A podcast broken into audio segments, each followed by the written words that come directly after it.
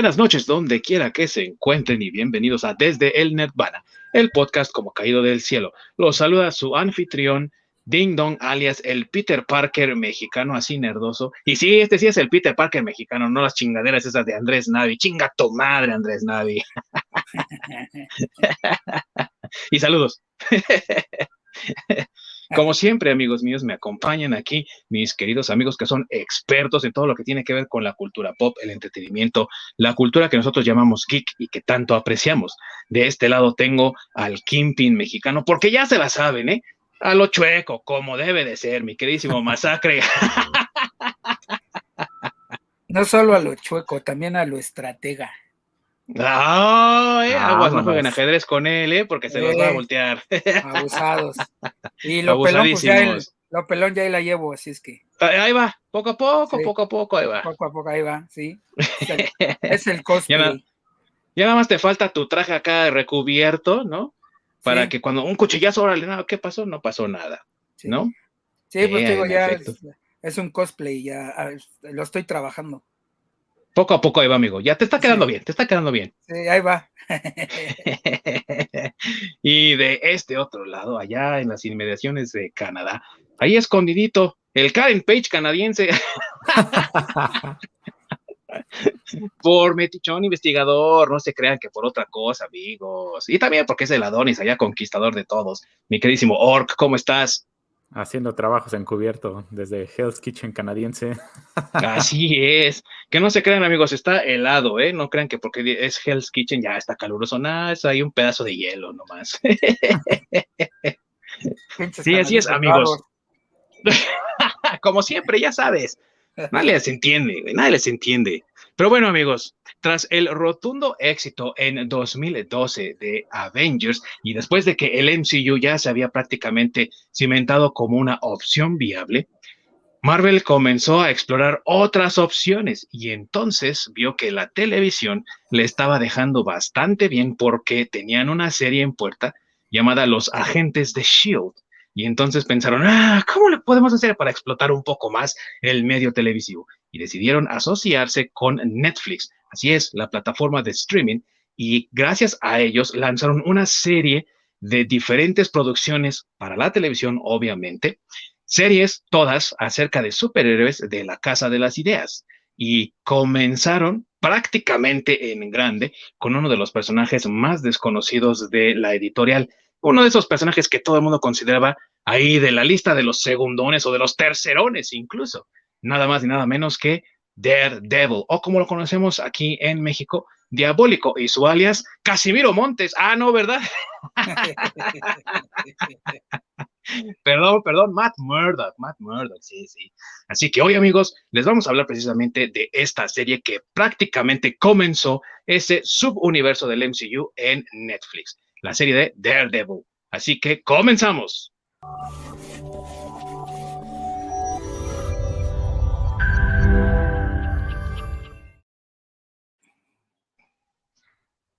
Muchas gracias a mi queridísimo Orc porque siempre nos ayuda ahí detrás de los controles a que todo salga de maravilla para estas transmisiones que con mucho gusto hacemos para todos ustedes, queridos amigos.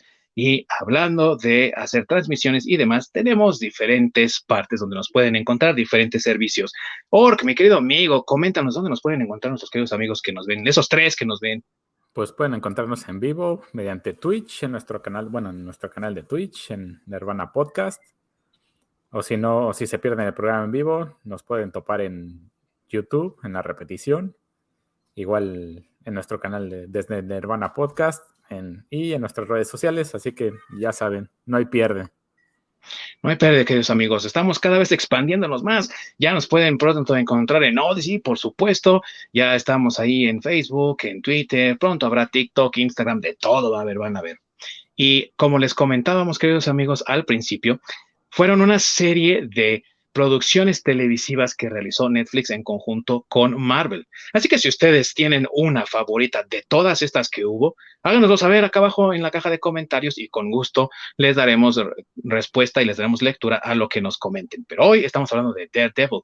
Prácticamente fue lo que comenzó con esta tendencia. Y hablábamos al principio de que este era un personaje tercerón, así de esos como que... Eh. Sin embargo, Marvel le apostó y también Netflix le apostó porque Marvel le dijo, bueno, mira, aquí tienes, elige con qué quieres trabajar y ellos se decidieron ir por Daredevil gracias a la, digámoslo así, asesoría de Drew Goddard, que fue el creador de la serie originalmente. Sí, amigos, era un segundón casi olvidado, de hecho, era tan poco lo que se vendía que ya era un cómic bimestral. Y cuando en los 70s y 80s un cómic se volvía bimestral era porque no servía para nada. Y llegó un muy talentoso artista, no solamente dibujaba, sino que también escribía y le revitalizó de inmediato la esencia a Daredevil. Este artista es Frank Miller y él le dio a Daredevil su personalidad católica, la hizo, le hizo también a su exnovia de la escuela de la Universidad Electra, que se convertiría en una asesina pagada de la, el clan ninja a la mano, y también haría posteriormente a Karen Page, una drogadicta, que revelaría los secretos de Daredevil, haría también el traje negro con una máscara que le cubría eh, los ojos a, a, Matt Murdock, que aparte estaba inspirado también en una película del Increíble Hulk de finales de los 80, pero que él le dio esa como vibra de es un cuate de la calle que anda en sus pants y anda golpeando gente con ello. Todos estos elementos quizá a ustedes también les parezcan familiares porque de ahí se tomó Netflix para hacer esta adaptación de lo que habían visto del gran trabajo de Miller con el personaje. Prácticamente Miller nació para dibujar y escribir a Daredevil y se podía notar en las páginas del cómic y lo que hizo Netflix fue agarrar eso y ponerlo en la serie y solamente esos ingredientes fueron suficientes junto con una historia entendible y bien estructurada y personajes creíbles para darles un éxito rotundo en esa primera temporada. Así que amigos, vamos a preguntar aquí a mis queridísimos comparsas, tú mi buen masacre, ¿qué piensas en general de esta serie? Pues en general es a mí me gusta, este fue algo que en su momento me sorprendió muy gratamente porque bueno, recordemos que el el intento, el primer intento de Daredevil fue nuestro querido Ben Affleck. Eso no lo recuerdo, güey, eres un chismoso, eso no está en mi memoria. Bueno, pues así como, como tú que quisieron, que bloquean los recuerdos tristes, pues esa era la referencia que teníamos de Daredevil en, en, este, pues en el mundo del espectáculo. Sinceramente, yo en esa primera temporada no esperaba mucho y me sorprendió gratamente, o sea, Digo, también eran como que de las primeras cosas que perdón, que Netflix hacía como exclusivas de ellos. Y, creo que les quedó muy bien. O sea, eh, digo, en general, digo, a mí sí me, se me hace una, una, serie muy, bueno, para adultos, porque en realidad tampoco está, está así como que para niños, porque tiene violencia, tiene sangre, cosas que Disney debería aprender a hacer. Digo, este, o sea, cosas ya más maduras que creo que que le van muy bien a estos personajes que aunque, pues sí, si quieres son algunos superhéroes eh, segundones, si quieres verlo así, porque no tienen tanta fama como, como no sé, como Spider-Man o, algún otro de Marvel, pero que son, eh, que son buenos personajes en, los cómics, ¿no? Y bueno, también aquí creo que de los, eh, de los mejores personajes que han sido el casting y han sido el desarrollo en la serie, pues, el Punisher, que también está, el Punisher que escogieron está pues, buenísimo. Eh, Frank Castle de, esta serie de Daredevil es, muy bueno. Este, eh, bueno, ya ni se diga Kingpin, creo que es el mejor Kingpin que he visto. Este, eh, en, digo, en todas las adaptaciones que ha habido de, de Daredevil. Y bueno, también en la última temporada, su principal enemigo, que es este eh, bueno, eh, Benjamin Poindexter, que es mejor conocido como Bullseye en, en los cómics. Este, también, eh, bueno, lo que me gusta aquí es que lo desarrollaron un poco más, ya, ya entraremos yo creo más adelante en ese detalle, pero también creo que es un, un, personaje muy bien desarrollado y que es una lástima que se vaya a Disney porque no sé si, bueno, más bien, sí sé que el 16 de marzo los canadienses raros por ahí escuché el rumor y leí que ellos sí lo van a tener en Disney Plus a partir del 16 de marzo. No sé, ya ahí el Lord nos confirmará este, ahí en algún tuit o en, en algún o en alguna parte de si, si, es, si, es verdad que Disney Plus los, eh, va a tener las, las series de, de, de, Netflix, porque ese es el, el rumor, que a partir del 16 de marzo, según, según. Ya está confirmado, amigo. Sí, eh, lo hizo un vocero ahí público en, en, Twitter apenas el, creo que fue el martes, ya es confirmado que Canadá, Disney Plus Canadá, va a tener todo. Va a tener Jessica Jones, Defenders, Luke Cage, Daredevil Iron Fist, todas el 16 de marzo ahí en su servicio. Pero obviamente nada más en Canadá, no está claro todavía en Estados Unidos eh, si va a ser a través de Disney o si va a estar siquiera en los servicios, tanto de Disney Plus como Hulu, y en forma internacional, no se sabe si va a estar en Disney Plus o Star, o si de plano no va a estar, ¿no? Pero pues ya sabes, canadienses raros, güey, que hacen sus, sus cosas, ¿no? Ellos solos hacen lo que quieren y la ponen a huevo ahí en Disney Plus, Y, lo que se me hace raro es que va a estar en Disney, digo, que bueno, suerte el Orc, pero este, no sé si le vayan a bajar la intensidad, pues, o sea, porque sí son muy violentos. Algo que caracterizó a estas, a estas, a estas eh, tres temporadas de Daredevil son esas peleas en el pasillo estilo Old Boy, así bastante violentas, porque las tres temporadas tienen su pelea en el pasillo, así bien larga, y este, pero sí violentas, digo, la de Punisher en la cárcel está, pero sí, o sea, bueno, como que no es la línea de Disney, pero pues en fin, ¿no? O sea, no sé. Entonces, Solamente usando un VPN, amigo. Y para eso tenemos a Surfshark, el patrocinador de esta. Ah, no, ¿verdad, güey? No tenemos patrocinador. pues yo no sé si le, si le, van a dejar esa violencia o si, o si van a, estar censuradas. Ahí el Org yo creo que le va a poder echar un ojo y ahí nos va a traer el chisme fresquecito, pero este, pues digo, si es que acaso va a haber una cuarta temporada de Daredevil, porque finalmente, pues las tres temporadas de Daredevil se quedaron oh, con un final, digamos, abierto, porque, digamos, propiamente Bullseye todavía no aparece, solo aparece, o sea, me refiero ya con su, con su caracterización de Bullseye. Este, entonces, es, lo, es, es de los temas que se quedaron abiertos para la, la cuarta temporada, que en su momento Netflix estaba pensando hacer, estaba pensando ahí a negociar con, con Disney. Pues, las cosas no se dieron y de plano dieron la noticia de que ya no iba a haber cuarta temporada, pero pues bueno, los, los, este, las bases se quedaron ahí en la tercera temporada. Y bueno, lo único que sí a mí me da gusto es que por lo menos ya la aparición de Matt Murdock en, en Spider-Man y, de, y, del Kimping en Hawkeye, pues bueno, creo que eso quiere decir que pues Disney está pensando en no tan fácil deshacerse de, esos personajes. Y creo que eso es gracias al éxito que tuvieron las tres temporadas de, de Daredevil. Y tú, mi bueno, ¿qué piensas de esta serie así en general, amigo? Pues eh, a fin de cuentas se me hace una muy buena serie, de las pocas cosas buenas que ha hecho Netflix, porque luego sale con cada chingadera, sobre todo si son adaptaciones de cómics. Justamente como mencionabas, un, eh, una historia bien desarrollada. Se me hizo muy buen cast al que eligieron a este Charlie Cox como Matt Murdock, a Vincent D'Onofrio como el Kingpin. Se me hicieron excelentes selecciones. Quedan muy, muy, muy bien caracterizados e incluso representados. Y justamente por estar fuera de Disney, se dieron manga ancha para hacer todo este derroche de violencia. Que justamente, ¿no? Es, esa parte de que no es tan infantil, sino de, tienen temas completamente adultos.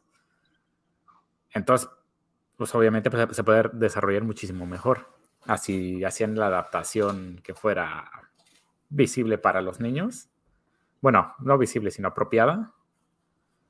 Entonces, tal vez nos hubieran ofrecido un personaje más fofo. Pero afortunadamente, pues no, hicieron muy buen trabajo. Y que la verdad el personaje se presta mucho para eso, porque precisamente fue el fuerte de Frank Miller cuando revitalizó al personaje en los cómics, darle ese estilo dark and gritty, ¿no? Que conocemos hoy, y que es tan popular, que vemos también en películas como Batman de 1989, que hemos visto en otras películas, que hemos visto en otros cómics también, como Watchmen, como Batman Year One, que es a nivel de calle, hay amenazas que ah, quizá personajes como los Avengers no van a poner mucha atención a porque están ocupados allá en el cosmos, ¿no? Defendiendo no solamente pues a Nueva York, defendiendo al mundo entero, tal vez hasta el universo entero, ¿no? Que es siempre como la tendencia que tienen las películas de Marvel a ofrecernos esta visión de que es algo muy grande lo que están realmente protegiendo y contra lo que están peleando estos personajes. En el caso de Daredevil, pues sus enemigos prácticamente son un mafioso pasado de peso, un grupo de ninjas asesinos, otros tantos mafiosos por ahí también y un eh, ex policía, vamos a decirlo así, porque trabajaba para el FBI, ¿no? Que se vuelve loco por completo, tiene un tino ah, asesino y puede usar prácticamente cualquier cosa como arma. Entonces estamos hablando de personalidades que si bien no tienen eh, superpoderes como por ejemplo los tendría eh, Hulk, ¿no? O, si quieres verlo así, que, no, que aunque no tienen superpoderes, pero que no cuentan con una tecnología como Iron Man, pues como que se presta más para eso de nivel de calle. E incluso teniendo poderes como Jessica Jones o eh, Iron Fist o Luke Cage, igual se prestaba mucho para ese, esa acción así policíaca como de tipo de los años 70, donde iban persiguiendo a los criminales y arrestándolos y descubriendo ahí el hilo negro de una conspiración o de cómo encontrar ahí a los mafiosos y detener el tráfico de drogas o de, de influencias o el tráfico de, de, la trata de blancas y demás, ¿no? Entonces, ese tipo de, digámoslo así, ambientación para estos personajes, la verdad es que les sirve mucho y se ven más beneficiados que si, por ejemplo, los pones ahí a pelear con Thanos, ¿no? Sí, y justamente, ¿no? Ese de, tipo de peleas y, y enemigos que son más cercanos a, pues a nosotros, a nuestro día a día, que son problemas más este, con los que nos podemos identificar más.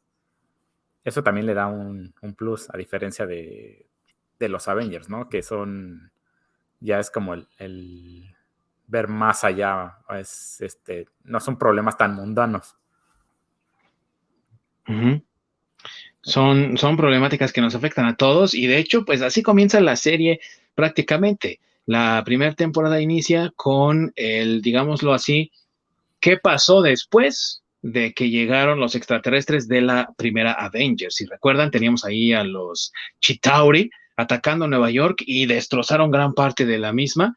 Y ahora, en este periodo, digamos, de reconstrucción, ¿qué es lo que está pasando? Pues resulta, y esta es la premisa de la primera temporada que vamos a discutir ahorita mismo, Resulta que un mafioso que está en las sombras del que nadie sabe nada, ni siquiera se dice su nombre, está aprovechando la reconstrucción de la ciudad para ir comprando diferentes partes que fueron destruidas y algunas otras que están en decadencia para poder expandir su mundo criminal, su red de, organización criminal y de influencia para reformar y transformar también la ciudad en su imagen, lo que él piensa la ciudad debería de ser. Pero obviamente, como lo está haciendo tras estos medios nada lícitos, se ve enfrentado tanto por la ley como por estos vigilantes que están resurgiendo. Y todos hablan de este hombre de negro o la máscara negra, que nadie sabe quién es ni de dónde viene, pero que ha estado interrumpiendo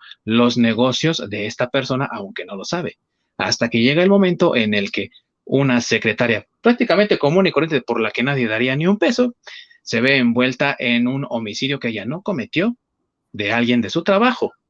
Karen Page es acusada de asesinato del, del abogado de la empresa donde trabajaba porque le llevó ahí datos e información un tanto cuestionables que la llevaron a ser perseguida. Depende de Matt Murdock, ah, es el alias de Daredevil, y de su compañero en leyes Foggy Nelson, descubrir la verdad y ayudarla a probar su inocencia. Así comienza Daredevil y así es como la primera temporada nos presenta a los personajes principales, Karen Page y Foggy Nelson como personajes secundarios a Matt Murdock y también al antagonista Wilson Fisk y a su en ese momento novia Vanessa Mariana, quien es una eh, coleccionista y que hace deals con arte.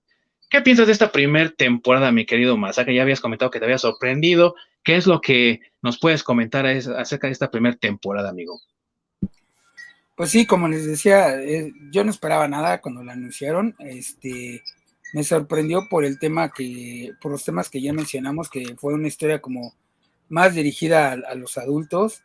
Este, digo, cuando apareció el Kingpin, porque no aparece desde el principio de la, de la serie, o sea, creo que cuando apareció, este, pues sí me emocioné un poco porque es, es difícil que, que consigan un, un, un, villano que sea tan parecido al del cómic y el Kimping lo es, o sea, el Kimping en el cómic lo odias porque siempre va un paso adelante de sus, de, los héroes de Spider-Man o de los Cuatro Fantásticos o de quien esté en turno, él siempre va un paso adelante. Y aquí en, en, esta serie, pues es lo mismo, ¿no? El Kimping es quien está un paso adelante siempre, quien teje o quien maneja todas las telarañas desde atrás, aunque en realidad aquí en esta primera temporada, pues todavía no se desarrolla tanto, pero ya se empiezan a ver los rastros de que él tiene metidas las manos en, toda la, ciudad. Y este, y bueno, o sea, eso es creo que lo que más, de lo que más me gustó de, la serie. Lo que no me gustó tanto fue que creo que dejaron demasiado tiempo vestido a, a Daredevil de negro como, como vigilante, que sí es un personaje de cómics, del cómic, pero creo que aquí sí le hubieran podido poner la armadura este, antes eh, porque recordemos que la armadura lo usa casi al final cuando la enfermera que es Rosario Dawson, que también digo, hace un papel pequeñito ahí como, como de la enfermera, pero también me sorprendió verla. Y ella es quien en realidad dice, oye, pues no me la voy a pasar cosiéndote toda la vida, entonces este, pues, ya como que te consigues una armadura, ¿no? O le bajas a la actividad, güey, porque estás cabrón. sí, sí, sí. Y entonces hasta ese momento es donde él va y consigue la, la armadura, o bueno, el traje de Daredevil que, que conocemos, ¿no? Me hubiera gustado que eso lo hubieran hecho un poquito antes, pero digo, fuera de eso, creo que fue este, una agradable sorpresa esa primera temporada de Daredevil. Y para ti, mi querido Ork, ¿qué significó esta primera temporada? ¿Tú cómo la viste y cómo la aprecias ahora? Ah, me gustó un montón. La verdad, se me hizo a mí que pues desarrollaron súper bien al personaje, lo presentaron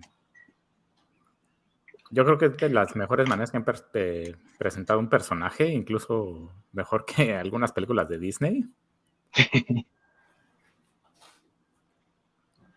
y eh, en, el caso, en mi caso personal, a mí me gustó que lo dejaran tanto tiempo con la vestimenta color negro, precisamente para hacer como ese honor a Frank Miller y, y todo eso con lo que inició. De hecho, en un principio dije, ay, este, está chingón que sacaron el de este negro, pero se parece un montón a Iron Fist, curiosamente. Con la mascarilla, sí. Aja, la máscara es como, igualita a la de Iron Fist. Sí, solo que negro. Exactamente. solo que negro, sí. Y sin, y sin, oh, hay orificios para, digo, ¿para qué, güey? Sin ve Exactamente.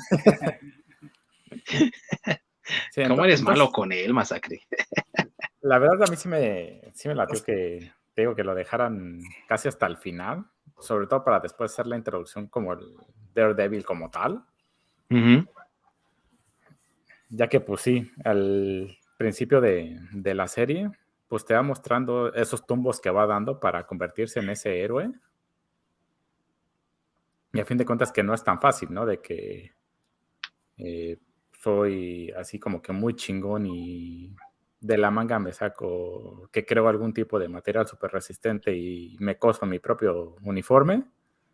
Pues no, a fin de cuentas, iniciando como superhéroe, pues a fin de cuentas tienes que ir buscando tu camino y sobre todo cuando no, no tienes tantos recursos como Iron Man o como otros personajes, que, como los que están vinculados con el ejército, que pueden obtener ese tipo de, cosas más, más fácilmente, ¿no?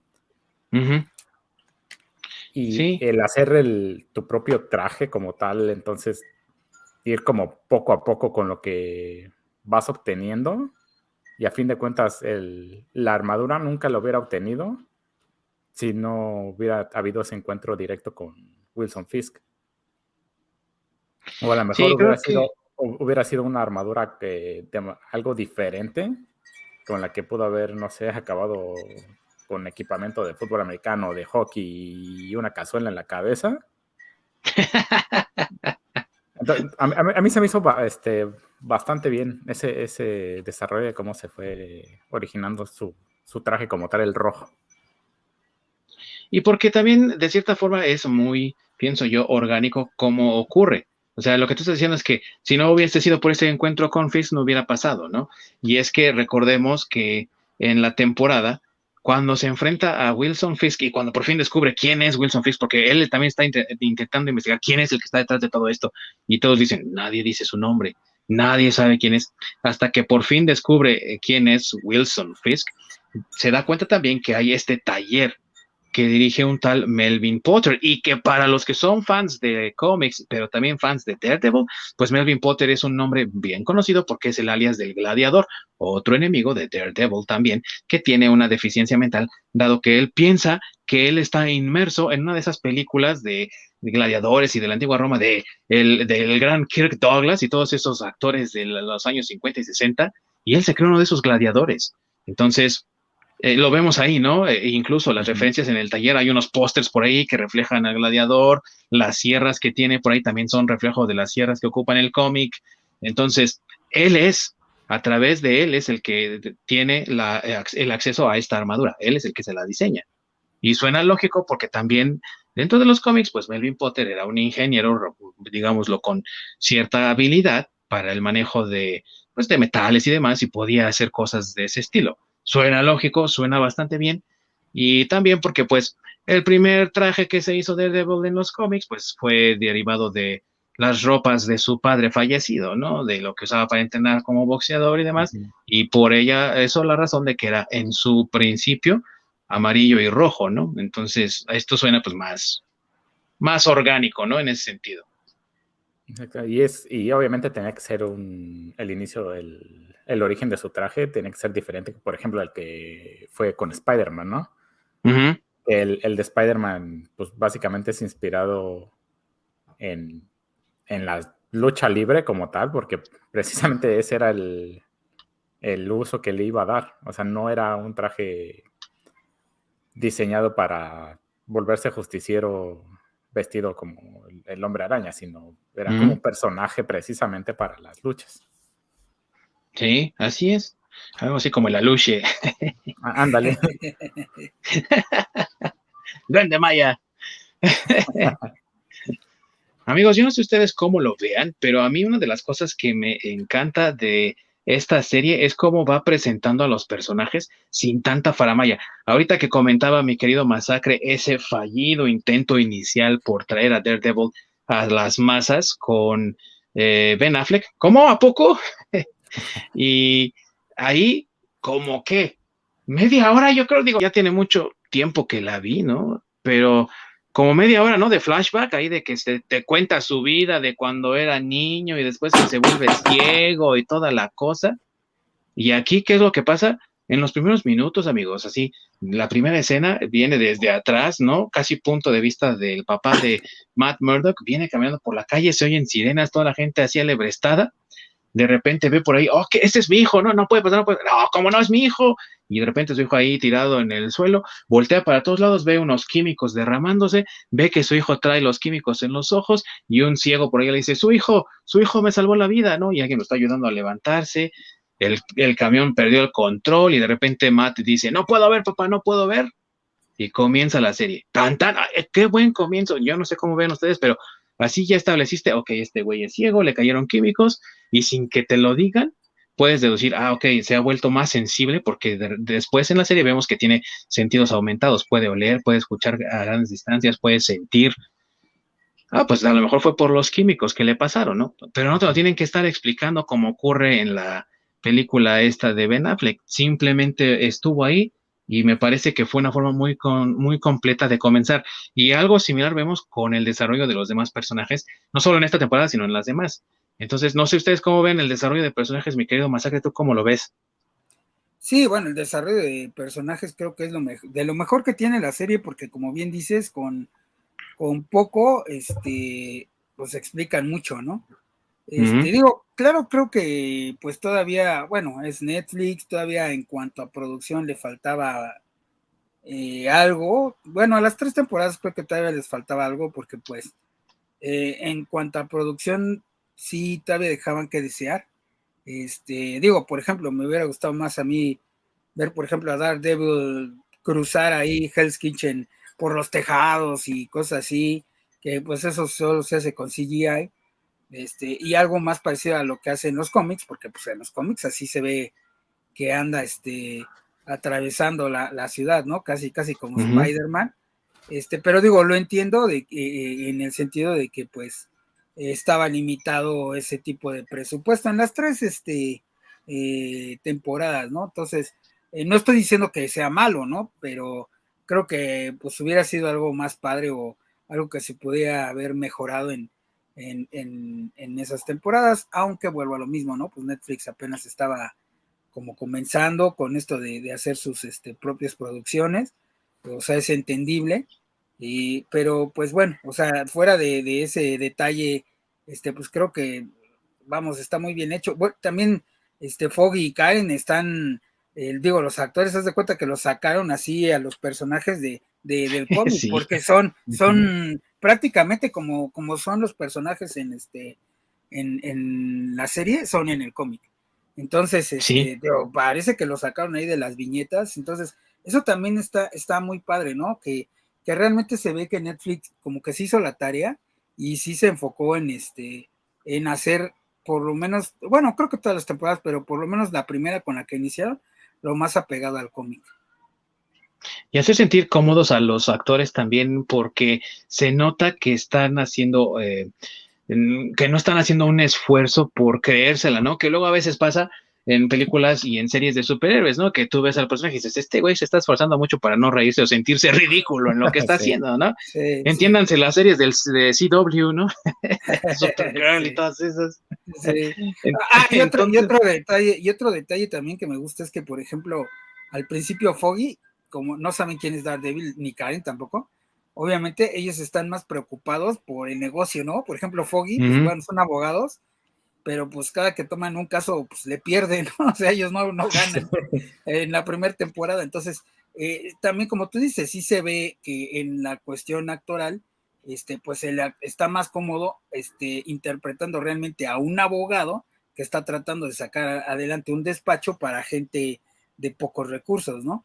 Y, se ve que, porque en realidad el personaje pues está enfocado en eso, en ayudar a la gente y en sacar adelante ese despacho, a, en saber quién es Daredevil, ¿no? O quién es el Kingpin, porque en realidad eso lo está haciendo este Daredevil, bueno, Matt Murdock como Daredevil. Entonces, esa, esa parte de que, como tú dices, que se nota pues más, más, este, pues más congruente, ¿no? Más natural y pues obviamente, como tú dices, más comodidad para, el, para los actores. Y la labor de investigación también de los coaches y de los mismos actores, porque, amigos, yo realmente no me creo, ni nunca me creeré, ¿no? Que Ben Affleck, por mucho que se esfuerce, es ciego. Y mira que tiene muchos elementos por ahí, por ejemplo, cuando dobla los billetes, ¿no? Eh, para diferenciar uno de otro. Eso es algo que haría una persona con, o cuando agarra el vaso, no toca el vaso para eh, ver si está lleno, ¿no? O sea, esas cosas sí te las puedo creer, pero aún así no me convence que Ben Affleck es ciego. Charlie Cox, sí. De hecho, hoy en día, hoy en día mucha gente piensa que Charlie Cox en verdad es ciego.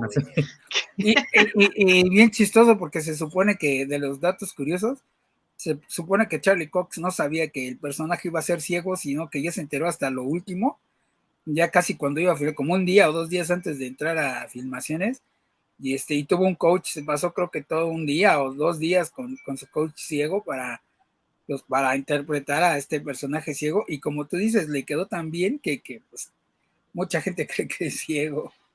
Sí, güey, mucha gente cree que Charlie Cox es ciego, güey. Y creo que fue en una convención del 2016, algo así, no muy lejana, pero tampoco tan reciente, donde sí comentó también, no, pues es que, que ¿qué es lo que más te asombra del fandom, no? Algo así, dijo, pues que creen que soy ciego, güey, no soy ciego. sí.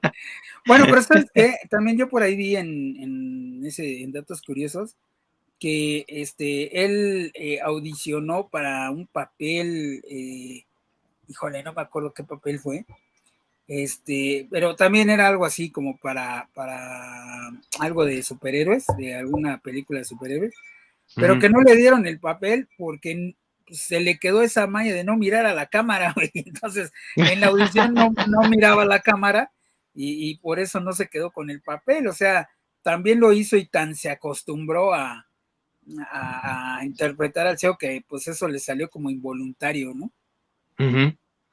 Y realmente no es, o sea, es ahora muy conocido, muy popular por Daredevil, pero lo más relevante que hizo antes de Daredevil fue Stardust. Él fue el personaje principal en la película de Stardust, la adaptación de la obra de Neil Gaiman, que es un libro muy bonito. Y la película a lo mejor como que pasó muy ignorada. No es mala película, tampoco es la mejor de todas, pero es una película decente y sin embargo, eh, pues no hizo mucho por la carrera de Charlie Cox, sino que ya hasta que fue, eh, ahora sí que contratado para interpretar a Daredevil, que realmente su carrera se disparó. Y pues, sí ha tenido bastante éxito después de eso, ¿no? O sea, ya de 2018 para acá estamos hablando casi cuatro años desde que se canceló la serie, se canceló en noviembre del 2018, pero aún así ha tenido todavía trabajo consistente y ahora que ya está por regresar al MCU, pues todavía más, ¿no? Sí, eso, eso es algo que creo que le dio mucho, este, eh, mucho gusto al, fandom verlo en, este, pues en Spider-Man, ¿no? Digo, aunque sea un, pequeño cameo, si quieres verlo así, pero como que ya está haciendo que eso se vuelva, que se vuelva canon, ¿no?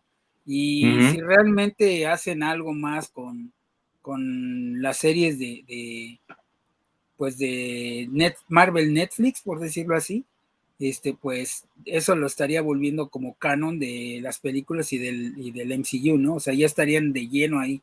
Y qué bueno, porque ese Kimping es mi favorito, aunque en Hawkeye lo hayan medio matado. Ahora no vayamos a hablar mucho de Spider-Man, porque ahora quién sabe por qué no la ha visto, güey. Pinches canadienses raros, güey. Prefieren ver Disney Plus ahí, las series de Netflix, pero no pueden ver la película de Spider-Man. Eh, pinches canadienses raros. Ah, pues.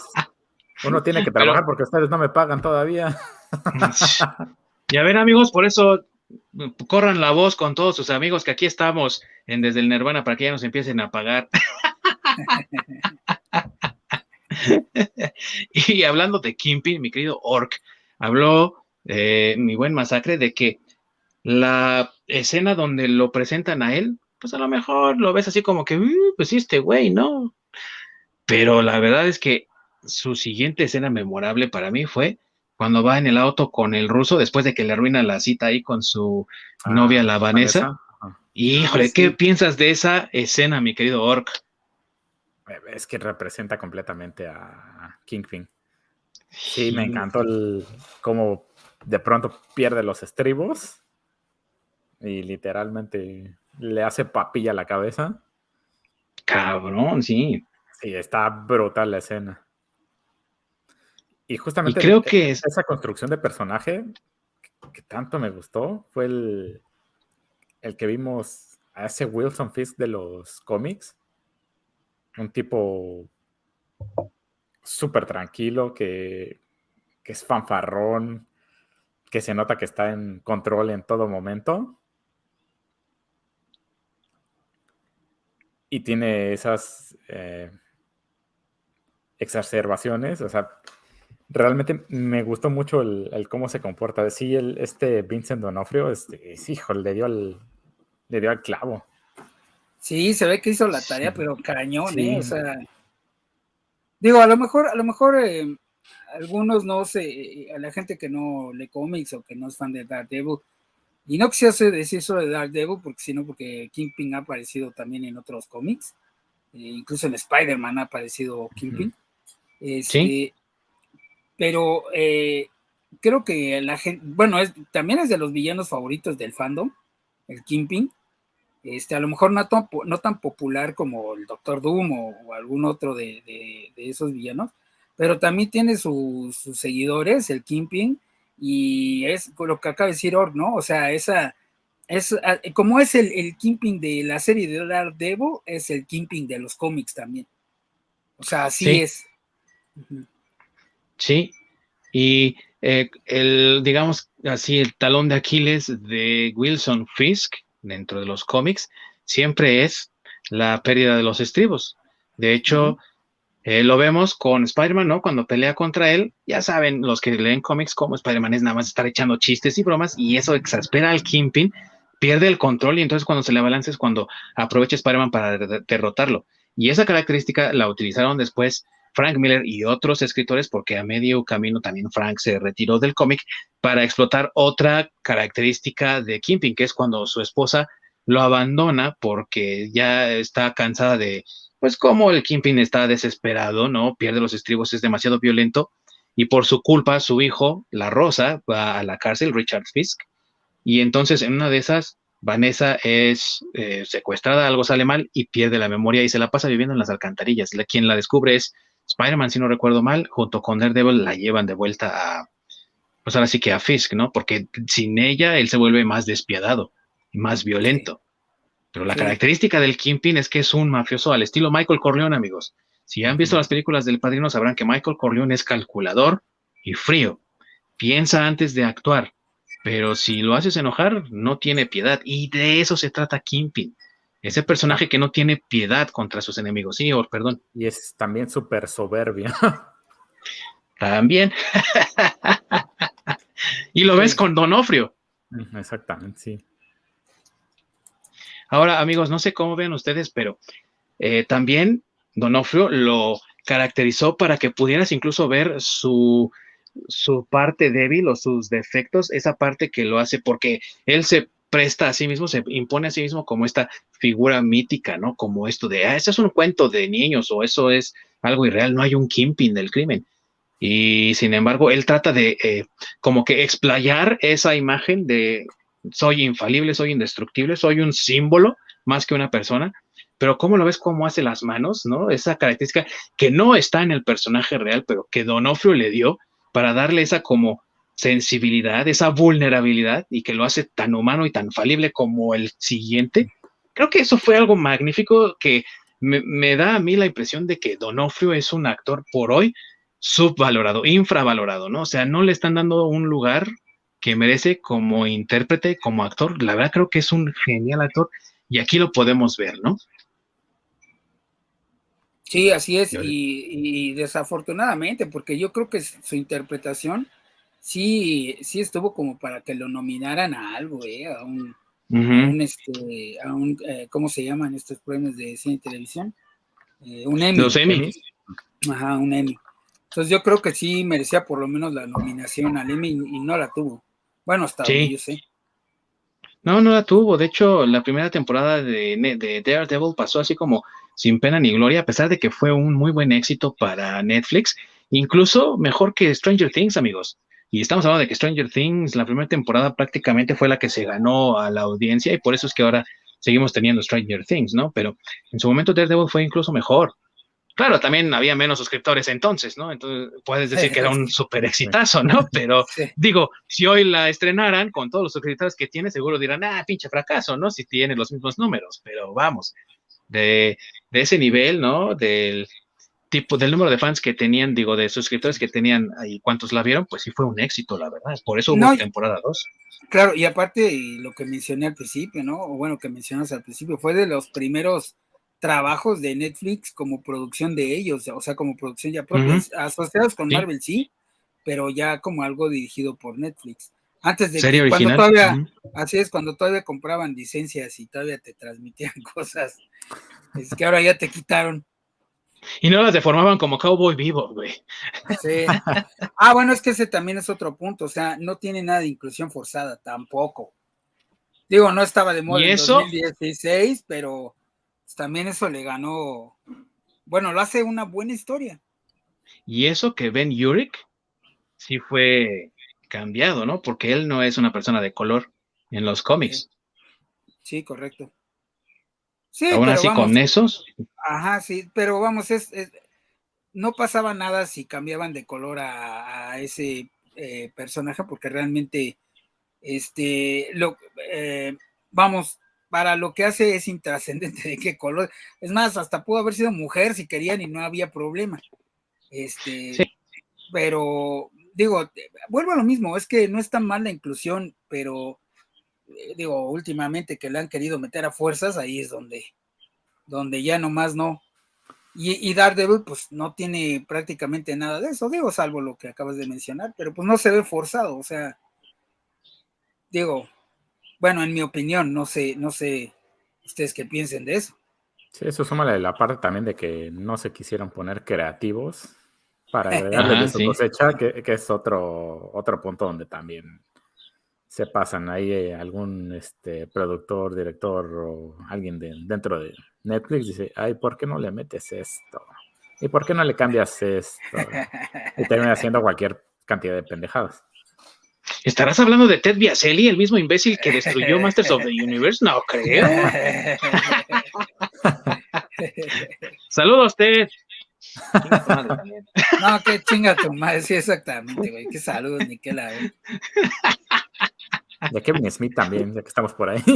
Ya que estamos en esas, por andar de lacayo del Ted Biaselli también. Sí, sí, por andar de la mebotas, güey.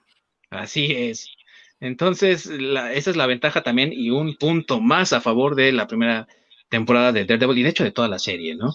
Pero esta temporada primera que nos muestra a este Wilson Fix del que ya hablamos, este conflicto, tiene aparte una cinematografía sublime, amigos, sublime. Para empezar, hay un montón de amarillos en esta primera temporada, ¿no? Cuando Matt está en su departamento, las luces de neón primero prenden rojo, luego amarillo cuando está en el gimnasio donde su papá entrenaba cuando él era niño, permea mucho el tono amarillo, que sí, hace referencia al primer disfraz de, de Daredevil. Pero aparte, así como nosotros en español, amigos, decimos, no, güey, estás muy verde, para referirnos a alguien que no tiene todavía tablas o que está muy novato en algo, así en, en inglés, decirle a alguien que estás muy yellow, es como, pues estás muy, muy verde todavía, ¿no? Entonces, eso, eso también habla de que estamos, eh, estamos viendo a un Matt Murdock, eh, jovenzuelo, inexperimentado en esto de ser vigilante y que apenas está aprendiendo, ¿no? Y eso nada más es una parte de la cinematografía. Tú, Orc, que sabes mucho de este tipo de cosas por tu, pues ahora sí que por tu background, ¿qué piensas de la cinematografía de la primera temporada de Daredevil? Ah, se me hace excelente la ambientación, eh, como lo habías mencionado al principio, ¿no? Que es toda grit y toda oscura. Se me hace perfecta y, y cómo está dirigida para este tipo de series y sobre todo con los temas que a los que se afoca. Está súper, súper bien dirigida. Las tomas, eh, el cómo te va dirigiendo con la acción, las escenas de pelea. A mí se me hace, se me hace una excelente producción. Y bien coreografiada ahorita que mencionabas las secuencias de peleas, que Charlie Cox trató de hacer todos los stones que pudo. Obviamente hay veces en que es un doble el que está por él, pero él se esforzó de verdad por hacer tanto como pudiera por los stones y él hacer sus, sus propias acciones ¿no? de riesgo. Y creo que el resultado habla por sí mismo en las batallas que ya hablaba mi querido Masacre, porque esa primer pelea, ¿no? Y que apenas viene en el capítulo número dos, si recuerdo bien, o tres, donde va a rescatar al niño que los rusos han secuestrado. Y ahí en el pasillo esa pelea es, marca el tipo de violencia que vamos a ver en la serie, toda la serie sí, pero también algo que a mí me dio mucho gusto ver en una serie de acción y también de superhéroes, que es la realidad de pelearse con alguien. Vemos a Charlie Cox, ¿no? mejor dicho, a Daredevil. Está, ah, ¿no? Jadeando, fatigado de estar peleando con tanto mendigo. Y sí, tiene a más de un cuate ahí peleando con él. Y los cómics son famosísimos, ¿no? Y las películas de cómics son famosísimas porque un solo cuate se está peleando contra 50 pero aquí no son tantos con los que se está peleando y no todos al mismo tiempo.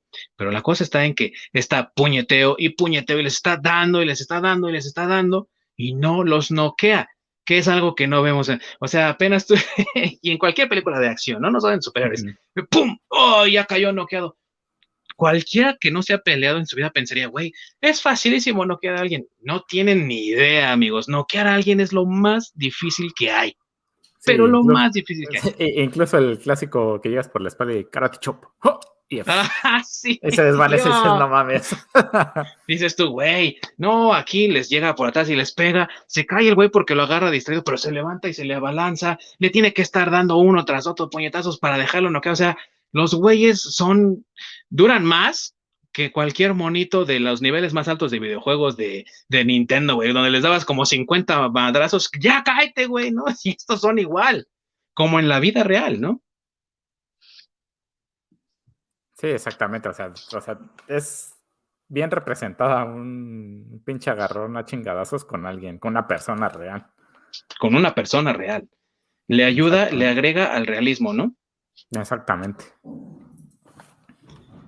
Y creo que esa es una de las partes fuertes también de la serie, que como le agrega al realismo, entonces tú sí te puedes creer que este güey agarró, ¿no? Un día se puso sus pants negros y dijo, vámonos a pelear, ¿no?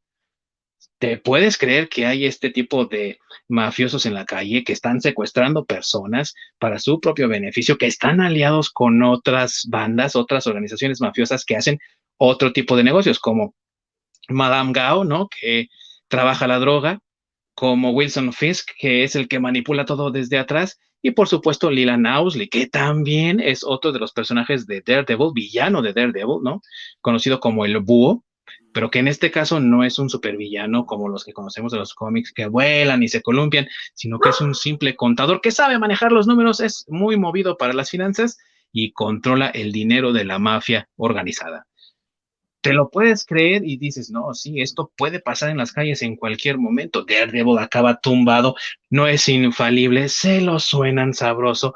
Muchas veces está a punto de morir dentro de la serie y en esta primera temporada, pues más, por lo que decía mi buen masacre, ¿no? No tiene armadura. Y ahí está la Claire, ¿no? Que es el nombre del personaje de Rosario Dawson, que por cierto es también un personaje de cómic llamado La Enfermera Nocturna, que trabaja en un hospital cosiendo a los superhéroes precisamente.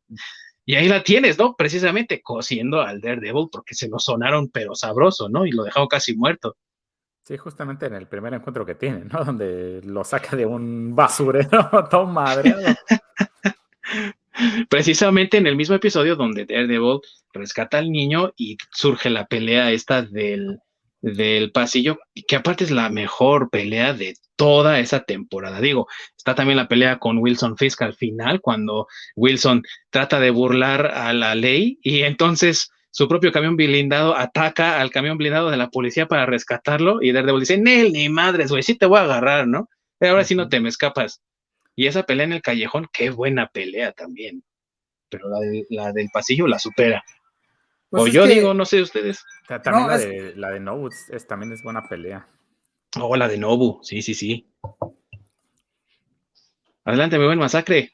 No, sí decía que eh, lo que pasa es que creo que las, todas las temporadas ese fue el éxito, ¿no? Tienen peleas muy épicas. todas las temporadas tienen peleas muy épicas. Y como dice la de Nobu, donde ya piensas que ya está muerto, pero tan, tan, tan, tan. Andaba de parranda, amigos. Sí, sí, sí, sí. La, la fiesta se puso muy caliente. Eso sí. sí, sí. Oye, pero pinche no, güey, sus habilidades de resurrección también le dan regeneración de piel. No más, casi es Wolverine, güey. Nada más le quedó aquí una cicatriz después.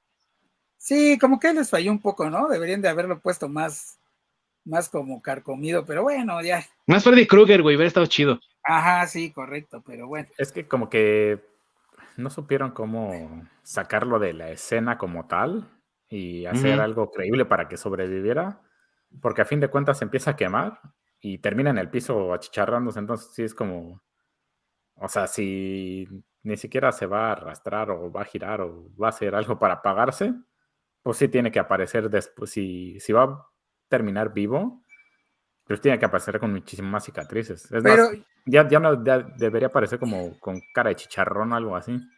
Yo quiero creer que lo, que lo hicieron también por falta de presupuesto, es que vuelva a lo mismo.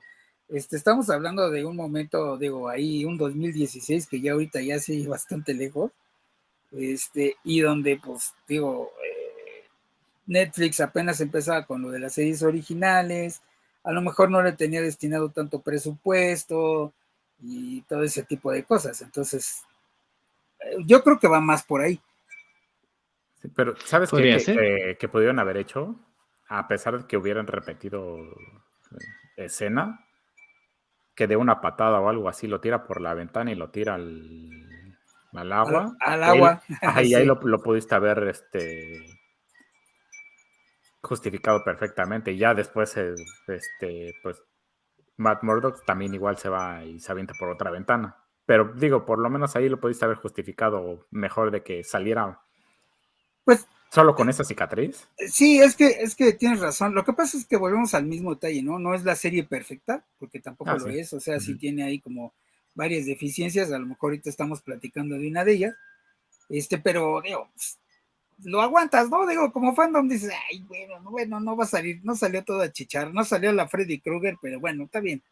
Te la compro porque es buen personaje el Nobu. Sí. sí, es buen personaje y yo creo que justifica bastante bien las los métodos de la mano de Hunt, ¿no? En cómo utilizan la resurrección, porque digamos, Nobu no era cualquier hijo de vecino o cualquier gato, digo, no se van a molestar en resucitar. Por ejemplo, al güey que atacó a Matt Murdock en su departamento en la temporada 2, ¿no? Cuando Electra le lo de Hueyaca, es un soldadillo común, pero Nobu es importante, ¿no? Y aparte era prácticamente la mano derecha de la mano, más bien su mano izquierda, ¿no? sí. La mano, que, la, mano, que no usan. La mano que no usan, que en la cona o algo así, porque él fue el que ayudó a que Fisk le cediera los edificios que después veríamos utilizados en la serie de Defenders como Midland Circle, donde se supone que ocurre toda esta eh, parte climática de la serie, ¿no? Esa, eh, eh, diría yo, es la razón por la que sí resucitan a Nobu, pero sí estoy de acuerdo en que, pues, después de que se quemó y prácticamente estuvo ahí 10 minutos ardiendo en lo que se peleaban Daredevil y, Kim, y Kingpin, pues sí era para que estuviera más tostadito, ¿no? El güey. Sí, pero como te digo, a, lo mejor le salía también muy caro el, maquillaje y se lo, se lo ahorraron y mejor lo utilizaron en otra cosa. Digo, no sé, algo, algo por el estilo a mí me suena. Y bueno, amigos, en esta primera temporada, ya nada más para cerrar esta y pasar a la que sigue, estoy casi seguro de que el personaje favorito de todos es Kimping como villano, pero digamos, de los demás personajes que aparecen por ahí, ¿hay alguno que les llame la atención, que ustedes digan, ah, qué buen personaje? Pues por supuesto el Punisher, para mí. Pero ese es de la segunda temporada. Ah, ah, ok, hablando nada más de la primera temporada. Sí. Este, bueno, pues de la primera temporada, también por ahí lo había mencionado, es un poco este eh, ñoño si quieres, pero a mí me gusta también Foggy. Este, y, me gusta Foggy porque vuelvo a lo mismo, ¿no? O sea, realmente Foggy es el que ves que está como empeñado en, oye, man, pues no manches, o sea, le estamos perdiendo, güey, o sea, no quieres defender mejor ya de a gratis, cabrón, así casi, casi. Entonces, este, también. Sé que no comes, güey. Sí, exactamente. Entonces sí me suena como que a alguien que, que sí haría eso, ¿no? O sea que, que, pues digo, tú no sabes que tu socio se dedica a andar rompiendo madres en las noches, güey. Entonces sí, sí me suena de, güey, no mames, sacamos de salir de la escuela, estamos poniendo nuestro negocio y tú con tus pinches mamadas, hace cuenta. Porque prácticamente, sí, prácticamente es lo que hacen en, este, en la primera eh, temporada Foggy, hasta que ya se da cuenta que, su socio es Daredevil, ¿no? Que ya cambia ahí un poco más, eh, ahí es donde ya cambia la actitud, pero al principio es así de que no mames, cabrón. Ah, y todavía cuando le dan este chamba Karen de secretaria ahí con ellos, y que le dice, güey, no mames, ¿con, qué le vas a pagar, güey? si no tenemos, tal vez tenemos para nosotros, güey. Entonces, este sí, creo que Foggy es, es de mis personajes favoritos ahí por ese tema de un poco más de realismo, ¿no? y que cuando descubre la identidad de Daredevil en esta primera temporada, la verdad es que es un momento descorazonador para los dos, ¿no? Eh, muy, buen, muy buena actuación por parte de ambos cuando prácticamente Foggy está rompiendo con él, ¿no? O sea, se ve como un rompimiento así como que no eres tú, soy yo o algo así. No, sí eres tú, perro, ¿no? Y y la verdad es que es un momento así que ves al, al Matt Murdock que, está a punto del llanto y que Foggy, ah, pues sabes qué, güey, vas a seguir con tus madres de vigilante, chinga tu madre, yo ya me voy, güey. O sea, es un momento álgido, muy crítico, muy buena, muy bien, muy bien actuado, la verdad. Y Foggy creo que es uno de los personajes así secundarios que se lleva por mucho la, la, las palmas con su actuación, ¿no? Y con el desarrollo del personaje, la verdad. ¿Y tú, mi buen Orc? Híjoles. para no repetir, yo creo que a mí me gusta mucho el personaje de Wesley, que es eh, como la uña y mugre de Wilson Fisk. Humana. Es que, justamente de parte de lo que mencionabas, de que se ve ese Wilson Fisk humano, o ese eh, Wilson Fisk que es como persona normal, que justamente es no solo el lado de Vanessa quien, quien lo muestra, sino el lado de Wesley, que es como su mejor amigo, ¿no? Y cómo, cómo, se muestra ese lado débil de Wilson Fisk con él. Se me hace culero que lo que lo sacaran tan rápido. Y como muy pendejo, la verdad. Sí, sí, la verdad no me lo esperaba, pero sí se me hizo como muy pendejo el. Dejó el arma cargada. Este. Y Karen no estaba ni esposada ni nada. Y con el arma enfrente. Pues, o sea, ¿qué esperabas, güey? Se notó muy inexperto el güey ahí. Sí, no, sí, sí se ve muy, muy pendejo. Pero sí, ese personaje me gustó mucho.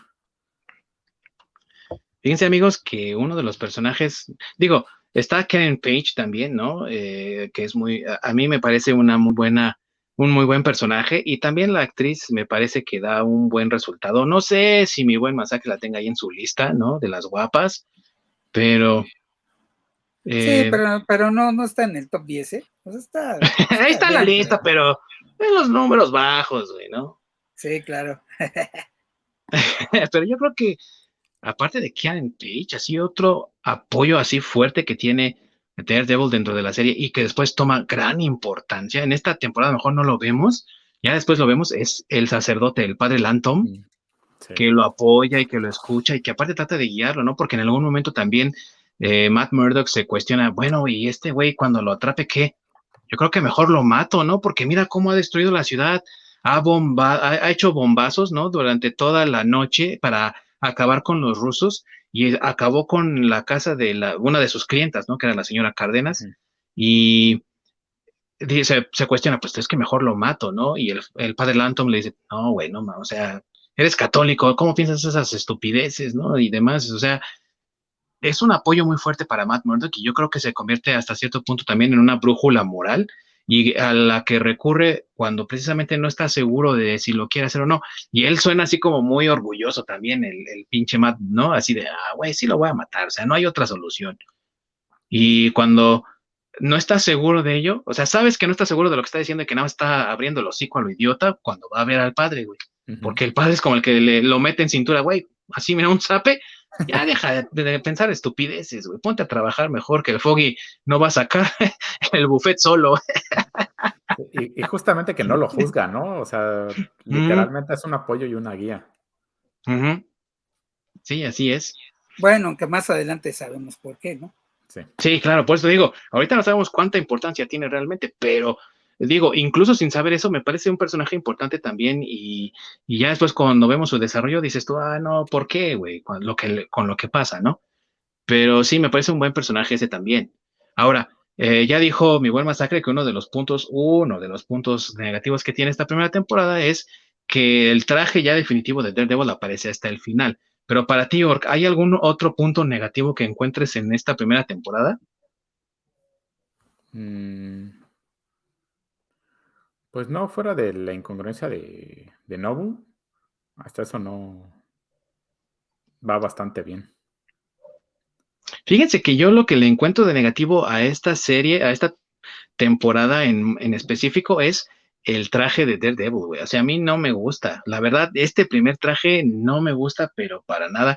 Haz de cuenta que es como una fusión de eh, el traje de Batman de los años 60, güey, así con eso como antifacillo medio raro, y la nariz hasta acá, ¿no? Hasta como por donde yo tengo aquí esta parte de la nariz, eh, que le cubre prácticamente toda la nariz cuando realmente va a medio tabique. Y no sé, güey, o sea, no se ve, se ve Peter O'Brien, güey, o sea, sí se ve feíto, güey, la neta, la neta, se ve culerín. A mí me hubiera gustado mucho si hubiésemos podido tener el disfraz de Ben Affleck, por ejemplo, si hiciera un disfraz chido. Película mala, pero si era un buen disfraz y creo que se vería muy beneficiado este con eso, ¿no? Y la verdad es que sí, digo, tiene muchos aditamentos, los materiales que ocupó el Melvin Potter para crearlo, dices tú, ah, no más, o sea, lo tiene bien forrado al güey para que no le pase nada. Pero qué diseño más. Está cool, güey. Está colerón. y obviamente es nada más algo personal, güey, porque digo, hay quienes dicen, no mames, qué chingón el traje, güey. Yo digo, güey, no mames, está pero bien feo. Hay, hay mejores versiones, güey, yo creo, ¿no? Incluso de cosplay. ah, pues sí. O sea, a mí no me parece tan malo, la neta, pero bueno. sí, pues te dije que era algo como más personal, ¿no? Digo, yo sé que es un criticismo muy, una crítica muy, muy personal y es así como muy, ah, estás de melindrosito, ¿no? Y nada más picándole a ver qué sacas, pero sí, digo, es algo que siempre me ha molestado y sí, lo he dicho en muchas ocasiones, ¿no?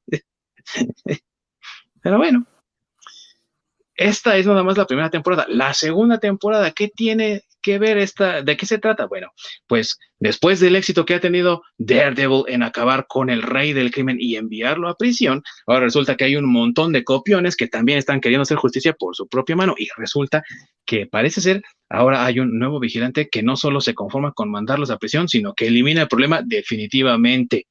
Los, los mata a todos. Y así, cuando una banda de irlandeses está dispuesta a recuperar su posición ahora que Kimpin está en la cárcel, son atacados por sorpresa y el único sobreviviente va a buscar asilo y ayuda con la firma de Nelson y Murdoch para que les le den un trato con la policía como informante a cambio de que lo rescaten de lo que ellos piensan es un ejército que está acabando con todos para apoderarse del reino criminal que había dejado Kimpin vacío. Pero no, se trata nada más ni nada menos que del Punisher, y aunado a esto también, la vida de Matt se complica tanto privada como en su versión de superhéroe porque llega de vuelta un amor del pasado a hacerle la vida de cuadritos una vez más y a traerle más problemas y más enemigos. Nada más que su novia de la universidad, Electra. De eso se trata esta segunda temporada. ¿Qué les pareció en general esta? Mi querido Orc, ¿a ti qué te pareció? También bastante buena, aunque siento que el, la primera temporada fue mejor. Pero esta temporada también tiene, tiene sus, sus pros y sus contras, tiene sus cosillas. Pero sí, a fin de cuentas, sigue manteniendo cierta línea, entonces lo hace bastante interesante. ¿Y tú, muy buen masacre, qué piensas de esta segunda temporada? Pues a mí sí me gusta, porque repito, me gustó mucho el personaje del Punisher. Bueno, este Punisher que presentaron, bueno, quiero también aclarar que el Punisher también ha sido siempre de mis, personajes favoritos de, Marvel, porque sí está bien pinche loco. Y sus cómics, pues no son para nada para niños. Entonces, este, Frank Castle sí, sí ha sido así como que este, de, de, mis personajes favoritos. Me gusta más, incluso yo creo que, no sé, el favorito entonces Wolverine. A mí me gusta más el Punisher y me gusta por el tema que te digo, ¿no? O sea, realmente no, es alguien que tenga superpoderes. O sea, nada más es un, es un mercenario que pues ya no le importa nada en la vida y creo que eso lo reflejan muy bien aquí en esta segunda temporada, porque cuando lo están defendiendo en, el capítulo donde están este, en el juicio para que lo están acusando de asesinato y todo esto y que lo están defendiendo, y que ya Frank Castle se para bien enojado y dice, ah, pues ¿sabe qué? Pues sí, la neta sí los maté y los volvería a matar. Y si salgo, todavía los voy a matar otra vez, casi, casi. Entonces, orden, orden, llévenselo, cabrón, de aquí. Sí, sí, exactamente. Entonces, creo que sí es algo que realmente el Punisher en, los cómics haría, porque si el, digo, el Punisher tiene esta versión tan retorcida de, la justicia, en cierta forma, que pues sí, sí raya ya en la psicopatía. Entonces, este, creo que ese personaje ahorita a mí sí me gustó mucho, porque aparte sí se parece mucho al, al Frank Castle del cómic también, vuelvo a lo mismo este, se ve que sí hizo la tarea, este, y, pues, o sea, también el trato que hace con el Kimping, ¿no? Que el Kimping le dice, bueno, ¿sabes qué, güey? Te voy a sacar de la cárcel, pero este, pero pues, sí, tú sigues matando a todos, ¿eh? No hay pero. Y le dice, sí, está bien, sale, sácame, pero cuando tú salgas, también te voy a matar a ti, ¿eh? una vez te digo. O sea, este, repito, sí, eso es lo que eh, sí me gustó ese, este, este Punisher, creo que de esta temporada, llego, me voy a adelantar, pero creo que de esta temporada mi favorito este, fue él, el Punisher. Y este, y pero aún así creo que sigue teniendo este, pues es se pone muy interesante, ¿no? Aunque, aunque aparezcan ahí miles de super ninjas, porque, bueno, los pinches ninjas están bien cabrones, pero sí se revela ya que, que, que, ellos son, este, bueno, que la organización de la mano y que Electra, pues es realmente el, el, el arma que estaban esperando en la temporada anterior, que creían que era el niño, pero que en realidad se supone que es este Electra, ¿no? Y pobrecito Daredevil le rompen el corazón otra vez. sí, pobre güey, no da, no da una en el amor ese cabrón, ¿eh? Y la verdad es que eh, la versión de Punisher me parece está muy bien adaptada del cómic de Warzone, ¿no? Y War Journal, los dos cómics limitados, ¿no? Que dibujó John Romita Jr cuando andaba todavía así como que en esa transición de dejar de, lado el estilo de su padre y crear el propio y que no estaba tan asqueroso su, su arte, la verdad. Cuando era buena onda todavía. y no se sentía el superestrella mamón que se siente hoy. Y es uno de esos, son dos, ¿no? De las series limitadas más buscadas por los fans del Punisher, ¿no? O como le dicen mis queridos amigos españoles, el matón. Ah, el, castigador. Ah, el castigador era aquí en, en, México. Allá por la época de novedades. Sí, Cuando Novedades editaba los cómics de Marvel, era el castigador. El castigador, sí. Que realmente, que Suena como masoquista o algo así. Pues sí, pero, pues sí, pero realmente sí es el Punisher. Pues sí, ¿no? Sí sería como que el castigador. Pues sí, sí, güey, sí. Ajá, tal cual. Por lo menos queda mejor que el matón. El matón, sí, no, bueno. Joder, tío, es que ahí viene el matón. Sí, sí, sí. Pero sí, no, a mí, me, y bueno, y aparte también tiene muchas referencias, ¿no? Porque también hay cuando le dicen, este, oye, pues no lleves a tu no, a tu familia Central Park, mejor llévala a las Bahamas. y en la película de, y en la en el cómic eh, matan a su familia en Central Park, y en el cómic, eh, perdón, en la película del Punisher la matan, la matan en las Bahamas, o sea que ahí está el, el easter egg ahí, por ahí lo avientan. Ah, ¿qué vas a hacer? Con el, Mejor llévala a las Bahamas. Con el bueno de Thomas Jane, ¿no? Como Punisher, y aparte John Travolta como el malvadísimo, malvado malón. Sí, sí. Sí, sí. sí. ¿Tú, Mior, qué piensas de esta segunda temporada? ah, ya te había comentado, ya me habías dicho, ¿no? sí, creo que empezar conmigo. Sí. Más bien falto yo de decirles, ¿no? sí. Está medio floja, la verdad, ¿eh? Y les voy a decir por qué. Porque yo veo la temporada partida en dos haz de cuenta que la primera parte del Punisher me parece una primera parte excelentísima y como que se empieza a echar a perder ya en la parte de Electra, ¿no? O sea, la verdad, si les soy muy sinceros, cuando llega ya la parte de Electra sí me da un poco más de hueva. Y aunque se empieza a entrelazar con la situación de Punisher, porque viene el juicio de Frank Castle, luego cuando Frank eh, llega a prisión, hace el trato con Kingpin, como dice muy buen masacre, y sale, y lo ayuda, ¿no? En la pelea final. La verdad es que toda la parte de Electra está muy, muy flojilla. Electra me parece un personaje un tanto aburridón. Y lo que sí es que me gusta mucho la parte de la mano y sobre todo también como fan de las tortugas ninja. Debo decir que eh, la ah, parodia del clan del pie me parece maravillosa, ¿no? Viniendo de, de, los cómics de Daredevil. Y no manches, güey, o sea, hay, hay, tantos ninjas que te dices, güey, no mames, hay más japoneses que americanos ahí viviendo en Hell's Kitchen, güey, solito, ¿no? O sea, todo Hell's Kitchen es japonés, güey. Y, y, super ninjas, porque está bien cabrón acabar con ellos, güey. Sí, güey, ¿no? Y esta parte que le agregaron de que no bajan los latidos de su corazón y no los puedes ni escuchar a los güeyes, dices tú, ah, cabrón, estos güeyes. Y que funciona bastante bien porque estamos hablando de que Daredevil tiene habilidades ¿no? De sentidos aumentados. Y entonces aquí con esto le están eh, dando una debilidad, que es, no los puedo escuchar, no sé dónde están, ¿no? Y le cuesta trabajo pelear con ellos, güey. De hecho, ¿no? Sí. Pero, ¿qué, pero ¿qué me dices de la pelea en el pasillo? Que la épica de esta es del Punisher. también es...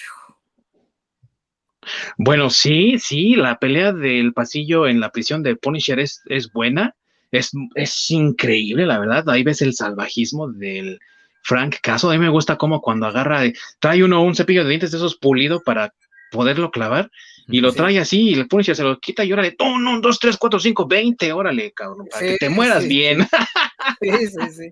Sí, y que acaba todo, o sea, sí está violenta. Por eso, es, eso, es, eso es de lo que yo me pregunto, o sea, ¿cómo lo va a poner digo, con el perfil que tiene Disney Plus, o sea, sí va a dejar esas escenas en, en, en, pues, su plataforma. No sé, ahí el Org ya nos dirá, pero. Sí, lo más seguro es que lo vayan a mover a la parte de. de, ¿Qué es? Stars. Es la mm. parte adulta, como tal, de, de Disney Plus.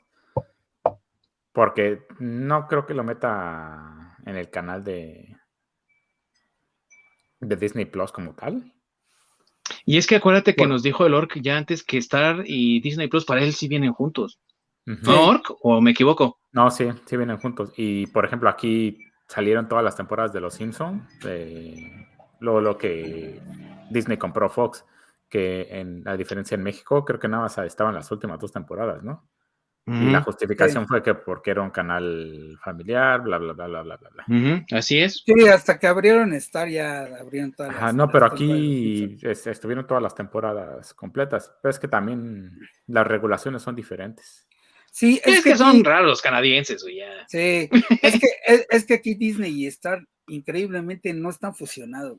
O sea, no. sí, los, sí los puedes comprar en combo, pero realmente, eh, digamos, pues no son como la misma compañía, no está fusionada. No sé por qué.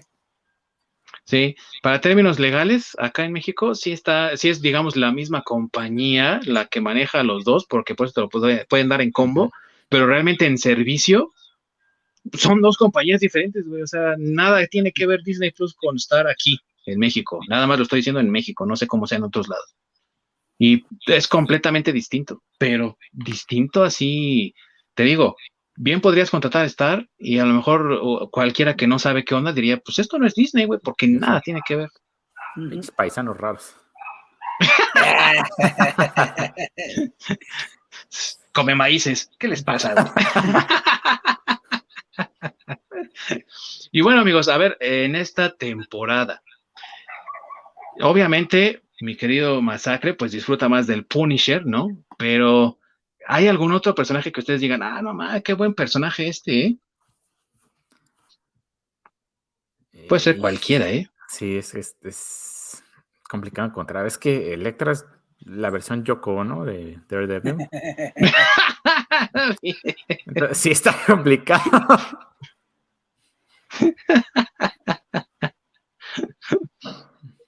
No, es que para mí para mí sigue siendo, bueno, es que sigue siendo Kingpin, y, yo agrego, yo estoy agregando al Punisher, porque sí, incluso disfruté su, su serie de aparte y a muchos no les gustó, pero a mí sí. A mí sí me gustó. A mí me gustó la primera temporada, la verdad, la segunda no tanto. Pero la primera está bien chingona. Sí, sí, a mí sí me gustó. Y este, entonces que yo de aquí sí los dos, esos dos son mis, mis, este, mis favoritos. Electra, como bien dice Lord, pues está flojón, así como que no le veo caso, por ejemplo, también cuando se suicida ahí al final de, ah, es que siguen llegando ninjas. Si sobrevivimos, pues tú y yo, mi vida, así, que no sé qué, y al final se mata, ¿verdad, güey? Sí, no, demasiado drama. Sí, sí. Ajá, así como que, ¿por qué, güey? O sea, Hizo mejor falta violencia. Sí, mejor. de drama. Así es. Mejor, mejor, este, no hubiera sobrevivido, güey, y ya tanta, ¿no? Exactamente pero este sí creo que le quita ahí el personaje de Electra. Es que ninguna de las dos este eh, versiones ha, funcionado Electra, ¿eh? Creo que no. No. No, no ha de ser un personaje, me refiero en general, con la suficiente fuerza. Bueno, y es que en los cómics tampoco, ¿no? O sea, sí tuvo su cómic aparte, pero duró muy poquito, ¿no? Sí, es un, es un personaje complicado. Y esa cómica aparte, la verdad, lo que tiene de ventaja, lo que le ayuda es el arte de Bill Sienkiewicz, que es un artista muy reconocido, es muy valorado. Eh, si alguien ha visto el arte de Alex Malif, de los que son fans del cómic, pues sabrá más o menos de qué estilo de arte maneja Sienkiewicz, ¿no? Así como acuarelas, ¿no? Así como un poco más surrealista y le ayuda bastante bien al, cómic. Pero eh, incluso Frank Miller dijo, es que, güey, ¿para qué la traen de vuelta? Yo la maté, ¿no? Yo la maté en el cómic, ¿para qué la traen de regreso? Entonces, funciona bien para lo que Frank hizo en el cómic, pero no para darle este como super arco que le dieron después en el cómic y que han tratado de replicar y fallaron miserablemente en las tres veces que lo han intentado. En la película de Ben Affleck, en la, eh, en la película, de Electra, ¿no? En película en solitario y aquí en, en la serie de Daredevil. Entonces, La verdad, el personaje, mira, te voy a decir una cosa, a mí lo que me gustó del personaje de Electra, y la verdad nada más fue al final de un episodio cuando le dice a, Daredevil, hola Matthew, es cuando por fin se avienta el güey a darle sus besucones a la Karen, que ya todos veíamos desde la temporada ah, estos güeyes, estos güeyes acá, como que sí, como que no, como que sí, como que no. Por fin se atreve el güey Llega a su departamento y ahí lo está esperando Electra. Dices tú, güey, ya, mamoto, ¿no? O sea, este güey se va a meter en un problema. Y es lo único, güey. Sí, es no lo único, porque. No sabes coger. y la verdad es que una de las cosas que caracterizan a los cómics de Marvel es que son como telenovelas, güey, donde pasan cosas increíbles a los personajes y a lo mejor ya ganó, y dices tú, ya ganó por fin el Peter Parker, Matt Murdock, como lo quieras llamar, y bolas, le sale otra cosa, güey. Se complica más su existencia. Y esa es una de las cosas que tiene Marvel, y yo creo que también esta temporada sabe manejar muy bien. Castiga a su personaje principal, y lo castiga duro, güey. Desde la primera temporada lo viene castigando pero le da una recompensa y con ello también a los fans que dicen, ah, por fin, güey, ya encontró el amor con la Karen, qué bueno y otra vez se complica a raíz de una victoria, ¿no? A raíz de algo que ganó, se complica más la situación y se sigue complicando y sigues castigando al personaje, güey. Entonces, ese tipo de trabajo de, la narrativa que está muy bueno. Pero ya después lo demás con Electra, güey, ya no sirve, güey, para ni más. Eso digo, es la Yoko, ¿no? es que ese más gordo, no, nomás no ve. Pero nada, güey. Ahora, hay que decir que una, para mí uno de los puntos fuertes de esta serie es el cuestionamiento de lo que es bueno y lo que no en ese intercambio que tienen Daredevil y Punisher, güey, cuando lo, lo agarra y lo tiene ahí amarrado con cadenas y le trae al criminal que andaba persiguiendo y, a ver, güey, ¿quieres acabar con su vida? No hagas nada. Si no, y piensas que su vida vale algo y que merece la redención, entonces dispárame. Entonces, esa ese conflicto de qué es lo que está bien, qué es lo que está mal, dónde pintas tu línea, cuando dices no puedo pasar de aquí, cuando dices no debo de matar a alguien o sí debo de matarlo, o sea, esos cuestionamientos y esa dificultad de definir la moral, me parece que se maneja muy bien y creo que también le suma a la persona del Punisher y también por qué fue un personaje tan querido en esta serie. No sé ustedes cómo lo vean, pero a mí me parece que sí. Sí, yo creo que sí, o sea, yo estoy de acuerdo contigo. Eh, sí, creo que la segunda temporada en comparación de la primera sí es un poco más floja, lo cual no quiere decir que sea mala, ¿eh? No. O sea, sí, sí, también sigue siendo, siendo este, buena, pero eh, sí, creo que aquí, bueno, es más, creo que eh, la serie que hicieron después de, Punisher fue gracias al éxito que tuvo en, en, Daredevil, porque en realidad esa serie no estaba planeada hasta donde yo recuerdo. No, no es así, no. Salió del éxito de esto, sí, Así es. Entonces, este, creo que eso es lo que también sostiene este, a, la, a, la, a la segunda temporada, ¿no? Como tú bien dices, parece que está dividida en dos. Este, y definitivamente, bueno, es que ahí te digo, yo tal vez no puedo ser tan objetivo porque a mí sí me gusta el Punisher, pero este, creo que, la parte del Punisher es, es, es mejor que, bueno, concuerdo contigo, ¿no? Es mejor que la de Electra. Sí, o sea, y, yo no soy tan fan del Punisher como tú, entonces digo, ya ahí tienes como un parámetro para decir, no, pues a lo mejor no estoy yo tan subjetivo en lo que estoy diciendo, ¿no? Puedes decir, pues sí, porque si alguien que no es tan fan lo está diciendo, pues como que se, se complementa, ¿no? Y eso es lo que yo veo en esta serie, ¿no?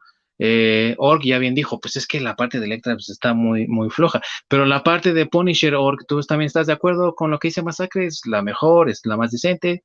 Sí, es, no, es la mejor parte de, de esta segunda temporada. Justamente por lo que mencionas, ¿no? El, justamente dónde pintas la línea. O sea, dónde va a estar ese límite que, que vas a ser o no ser capaz de cruzar.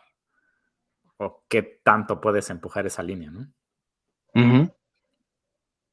Ahora, en términos de diseño de la historia y de la cómo está estructurado, la cinematografía y todo lo demás, ahí sí tengo que decir, el traje me sigue sin gustar, pero ya no lo detesto como en la primera, ¿no? Porque digamos que ahora sí que ocuparon de pretexto, le da un balazo, le pega en la cabeza que tiene este recubrimiento metálico, entonces te tengo que hacer otra, güey. Entonces ahí va el Melvin Potter, hace otra máscara y la verdad sí se ve una mejora. ¿eh? me gusta más la segunda versión del traje. No soy fan 100%, pero sí tiene una mejora, la verdad. Si los ves, si son diferentes y este segundo está muy chido, muy, muy chido, la neta. Pues, Repito, no es el mejor. Fue un prueba y error. A ver, este, voy a hacer este diseño del, de la máscara, a ver qué es lo que dice el fandom. ¿Funciona? ¿No funciona? Bueno, a ver, vamos a hacer esto. Voy a mandar este diseño, a ver qué es lo que dice el fandom. y así te sigues hasta que le das. Ya cuando convenzas a la mayoría o a la mayoría le guste, ya con ese te quedas. ¿Sabes cómo me recuerda mucho esto? Cuando Christopher Nolan, güey, con la, con la trilogía de Batman y que hizo el clásico traje de Batman para la ah, primera, donde es toda la capucha una sola pieza y entonces tienes que hacer este movimiento, ¿no? Sí. para voltear, güey. y entonces dijeron, güey, no mames, se sigue viendo ridículo. Bueno, vamos a hacerle una adaptación. Y entonces, ¿qué hicieron? Dentro de la historia incluso justifican, no, nah, soy muy pesado, güey, quiero voltear. Y entonces Lucius Fox le hace también la máscara más corta, ¿no? Para que pueda hacer el... Yo creo que algo así igual pasó aquí. Ajá.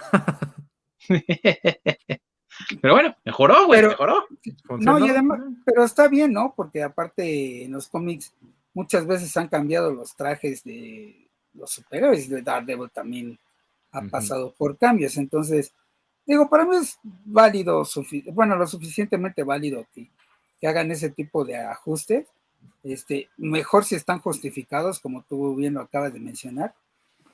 Este, entonces, eh, digo, a mí, a mí, digo, también el traje tampoco se me hace el super traje, pero sí me sigue gustando para la serie. Sí, justamente que no fue un cambio como de parche, ¿no? De que, o sea, lo cambiaron para la siguiente temporada, nada más porque, pues, no se veía tan bien. Y cuando empieza a ver la serie, pues, ¿por qué cambian el traje, no? Sí. Pero sí, sí estuvo bien justificado. Justamente me acordé de los trajes, los primeritos de los X-Men, que son pijamas horribles. Sí. Que parecen mamelucos gigantes y están bien culeros. Y todavía el cíclope le dice, güey, ¿qué esperabas? Eh, eh, spandex amarillo y tú dices, güey, pero tampoco estás muy chido así, ¿eh?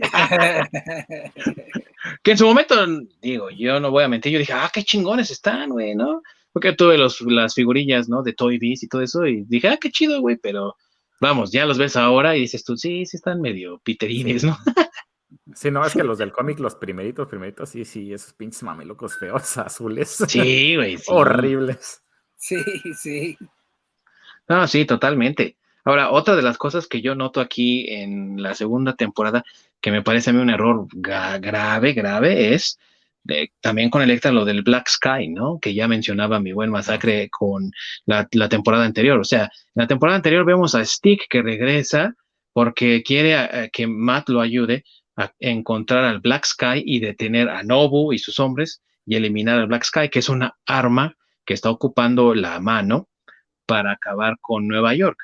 Y de repente resulta que el Black Sky es Electra. Y yo me quedo, güey, no mames, o sea, en la primera temporada dice eh, Nobu, me parece, los Black Sky no son tan fáciles de conseguir, le dice a Kimpin, porque está enojado de que le mataron al morrito. Y dices tú, ah, entonces los Black Sky se dan así como cualquier flor, güey, o como las nueces, así, o cómo, güey. Voy al nogal y agarro un Black Sky.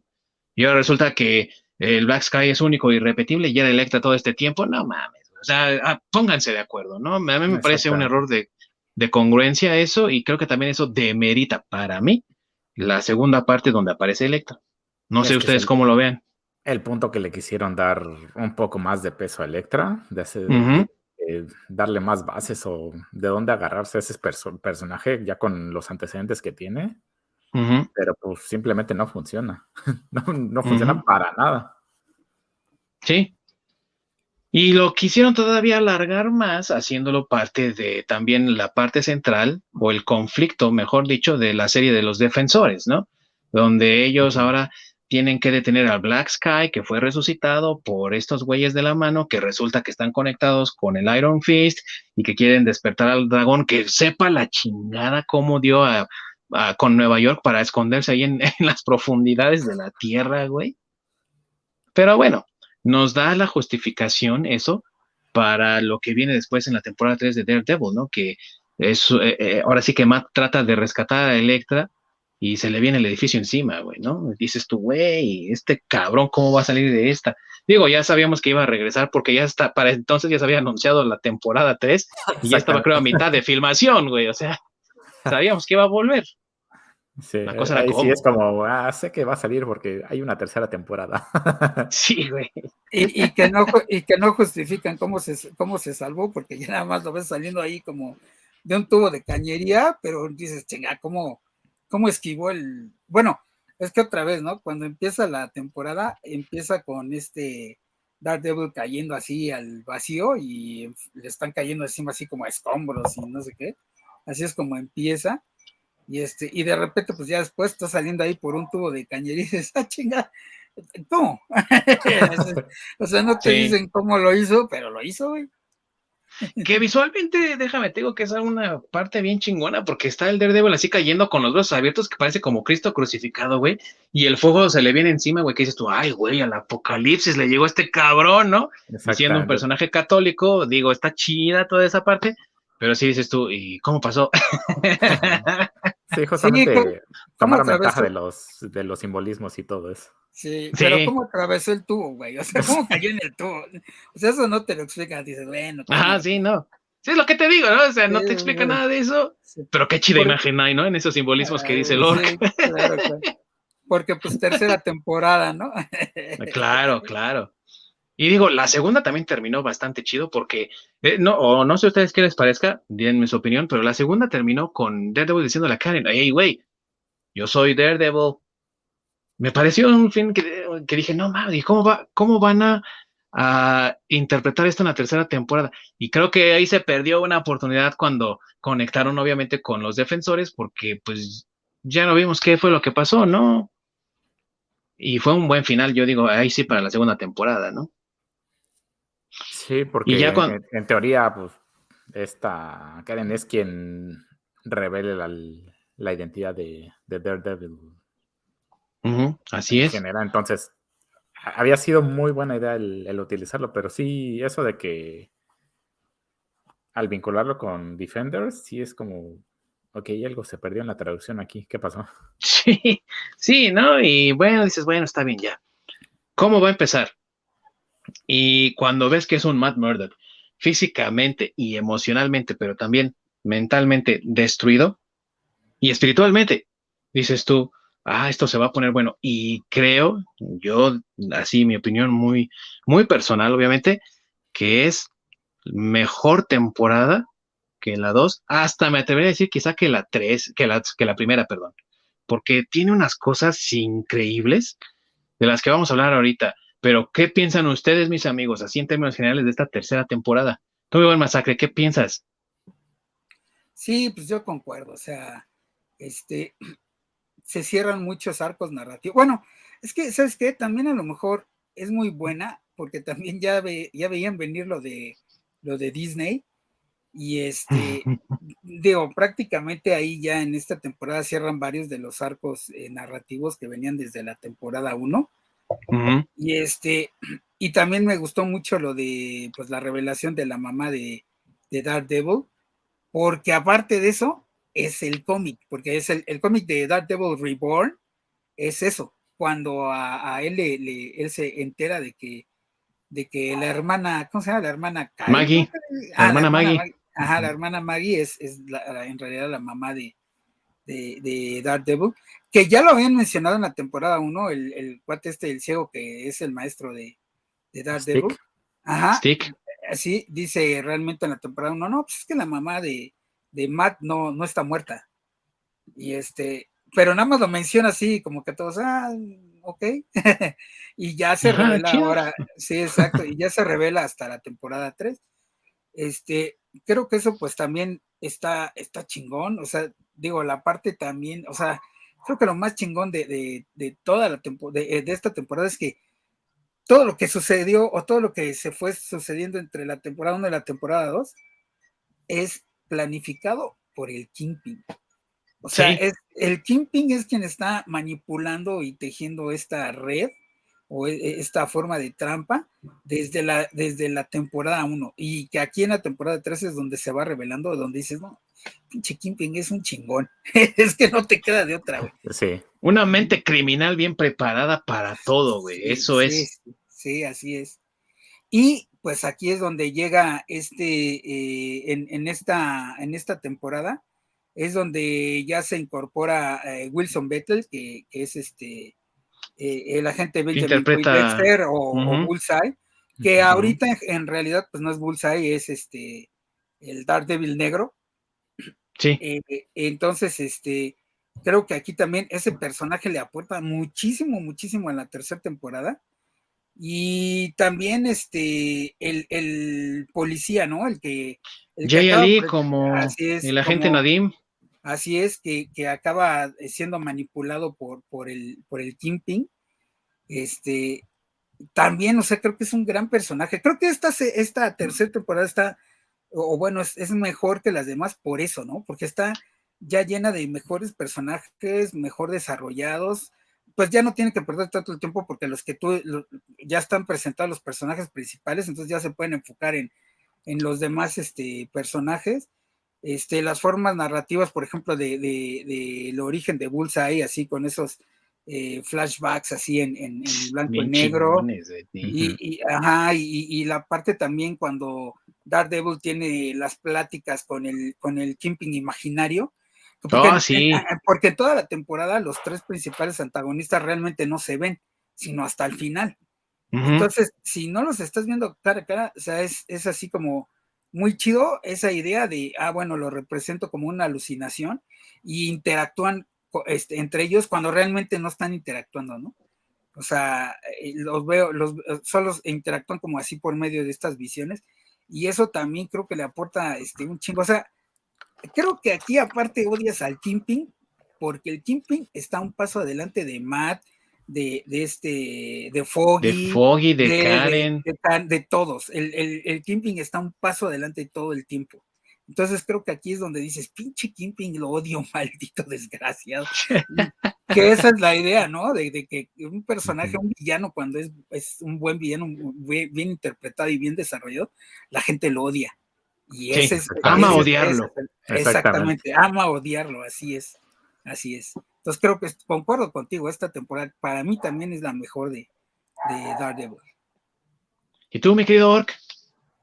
Ah, pues me uno. Ahora sí que les copiamos, la tarea. sí, no, a mí también es la temporada que más me gusta.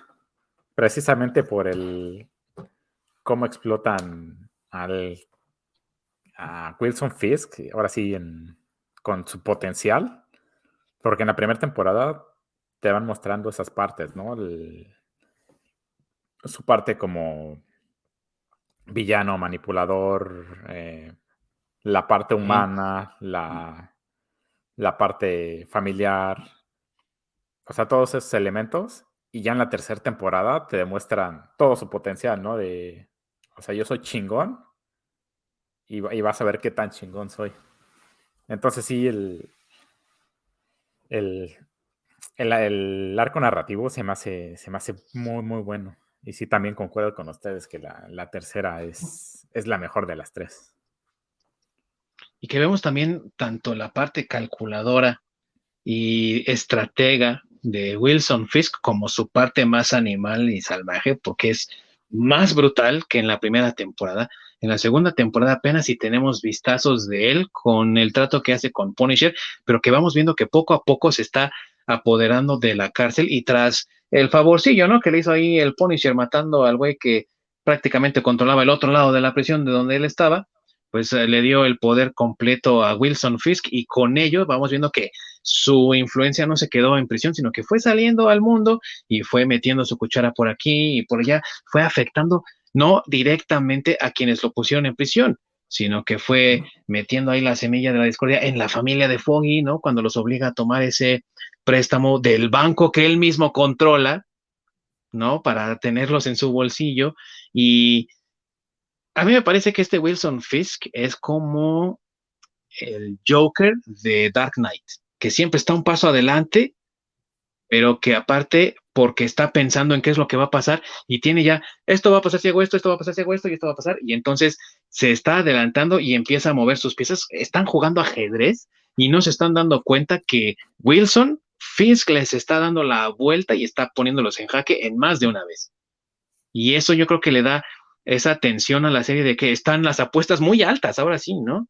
Las cosas están muy altas y tenemos a un Matt Murdock prácticamente derrotado al principio de la serie, al principio de esta temporada, que no cree ya en Dios, está cuestionando su, su fe, que está afectado mentalmente por la pérdida de Electra, sentimentalmente, físicamente, porque quién sabe cómo lo hizo por entrar por ese tubo, pero seguro así de, pues está adolorido, güey, hasta donde es como, no puede. Como, Santa cuando entra por la chimenea. como Tim Allen, güey, con ese silla y chafa de los 90, güey, que así. así, le, así le pasó. Entonces, está muy mal. Y aparte de todo eso, tiene que, no tiene dónde estar, no tiene dónde vivir, o más bien él no quiere, ¿no? Volver a la vida de Matt Murdock y se queda ahí en la iglesia a escuchar a su mamá, que no sabe que es su mamá, pues a decirle, no seas pendejo, ¿no?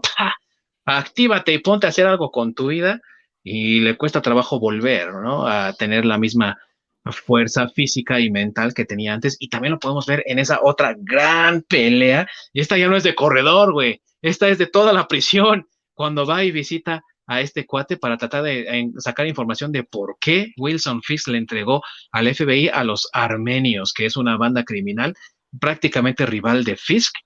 Y entonces, como saben que está ahí para sacar información, dicen, ahora vamos a acabar con él.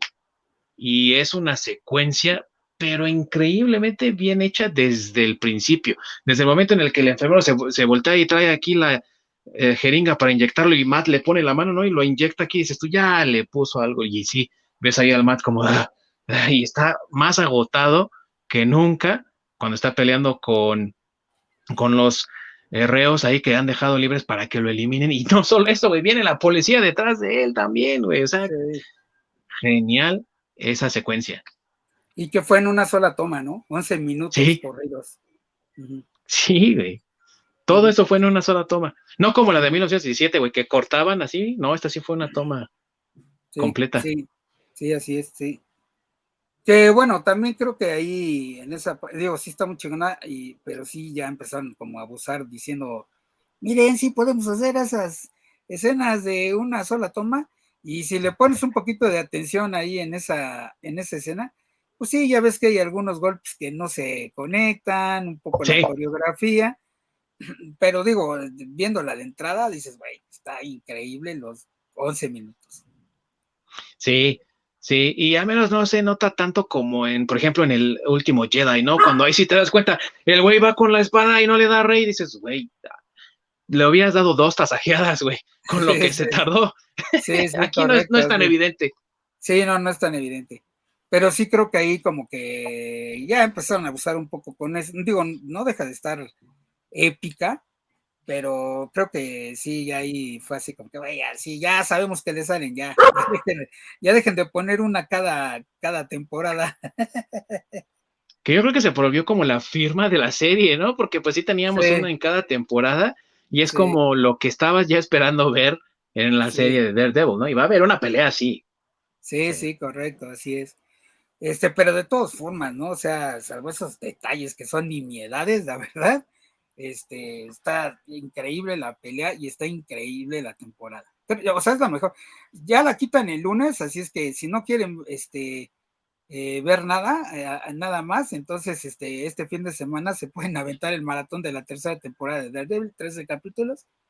Y aunque no vean las demás, digo, vale la pena verlas, pero si quieren así como que, ah, qué guapa, me da, la, me da ver la primera la segunda, pues la tercera sí vean.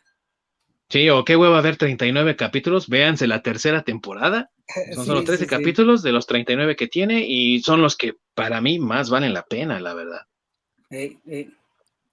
O verse los 26 de la temporada 1 y la 3. Digo, la 2 a lo mejor no tanto la necesitas, ¿no? Y la puedes, puedes ver esas dos. Sí, correcto.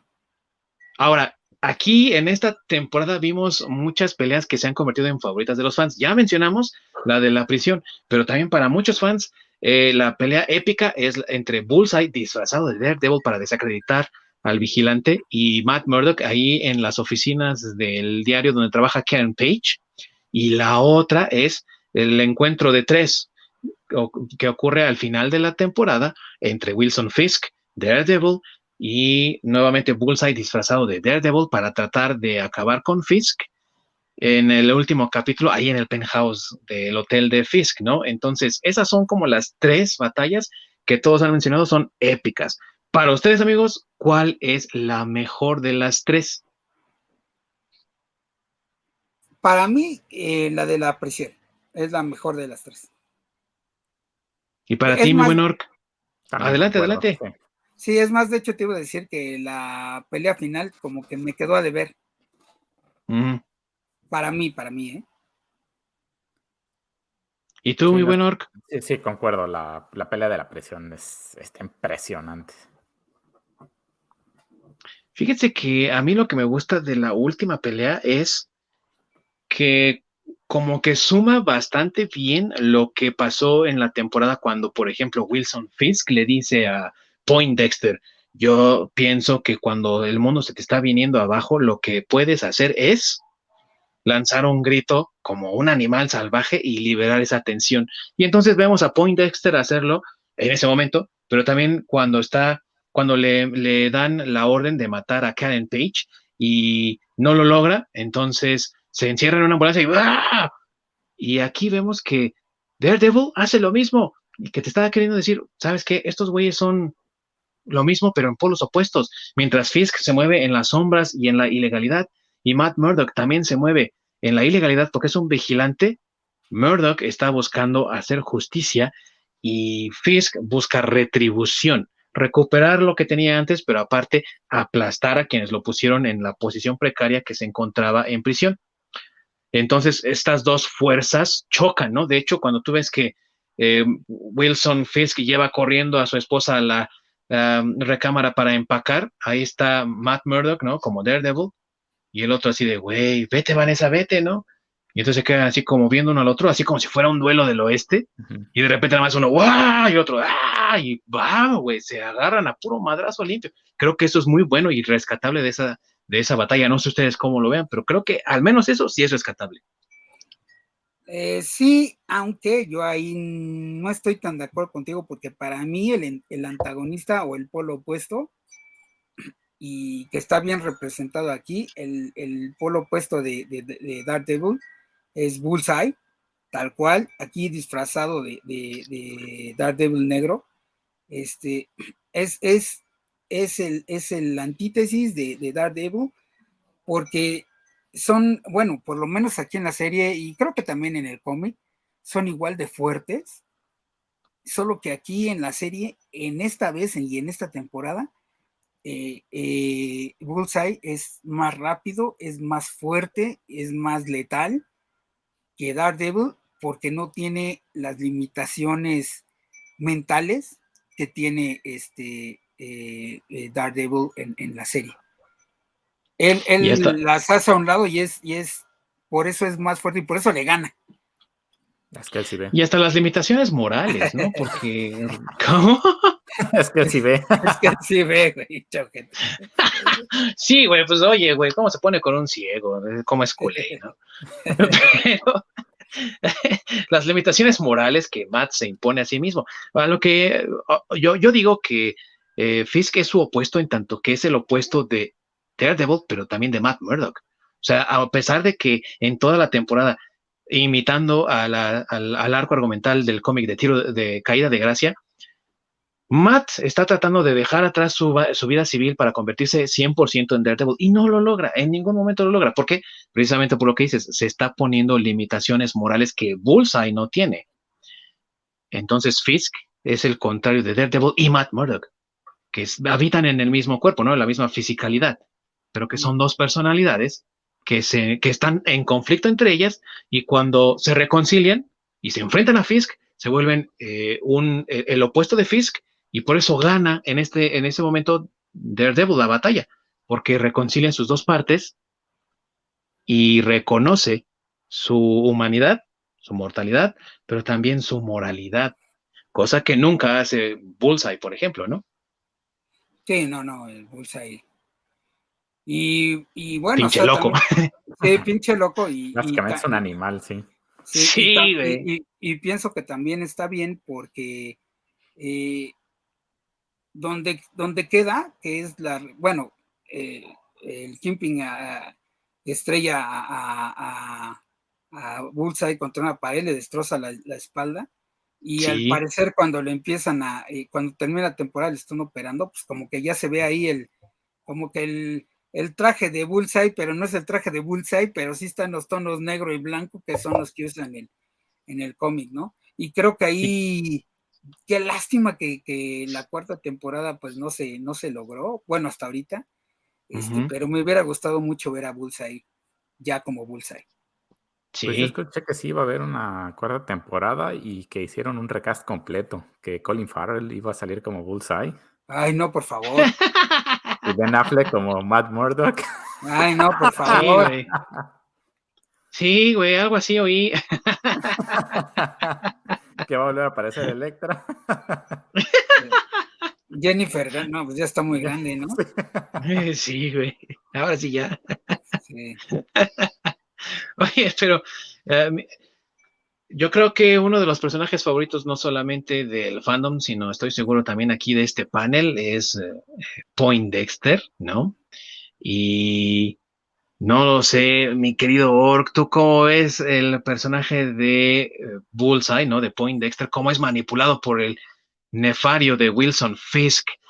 A mí me pareció una cosa increíble, ¿no? De la serie de cómo el Wilson va manipulando a las personas y aparte los va encerrando porque prácticamente le cerró todas las puertas y las opciones que tenía Point Dexter y sucumbió. Simplemente cayó porque ya no le quedó de otra. ¿Tú cómo ves, mi querido Orc? Pues justamente eso, ¿no? De que lo arrincona y, ahora sí que pues no tienes otra salida más que hacer lo que te digo, compadre. Me gusta mucho de, de, Bullseye, precisamente es el, eso, o sea, literalmente él, es un animal, ¿no? De que no tiene esas limitaciones, no se, no tiene esas ataduras y literalmente cuando va tras un objetivo se libera completamente. Entonces, literalmente se pierde en, en, en sí mismo con tal de, pues de, de acabar con su con su rival o su objetivo en este caso. Entonces sí, me, encantó cómo, cómo manejaron a, ese personaje. Oigan amigos, y el episodio más fatídico, ¿no? Donde yo, yo de verdad, se los confieso, no me lo esperaba, y más con lo que les dije acerca de los personajes de la primera temporada que yo considero así como muy valiosos. El episodio que precisamente se llama Karen, ¿no? Cuando nos muestran el, background, ¿no? A pesar de que ya tenemos a los personajes establecidos, también otra cosa muy buena, hay más desarrollo de personajes porque conocemos el pasado de Karen Page, ¿no? Pero en ese episodio de Karen, cuando ella se resguarda en la iglesia y precisamente Poindexter es enviado a asesinarla porque también ella le, le confiesa a Fisk su secreto y Fisk, vuelto loco de dolor y de furia, dice, hay que matar a Karen Page. Y oh, sorpresa, güey, no la matan, a quien matan es al padre Lanton, güey, no manches. Yo no sé ustedes, pero a mí sí me pegó en los feels acá, ¿no? Así en los fifis.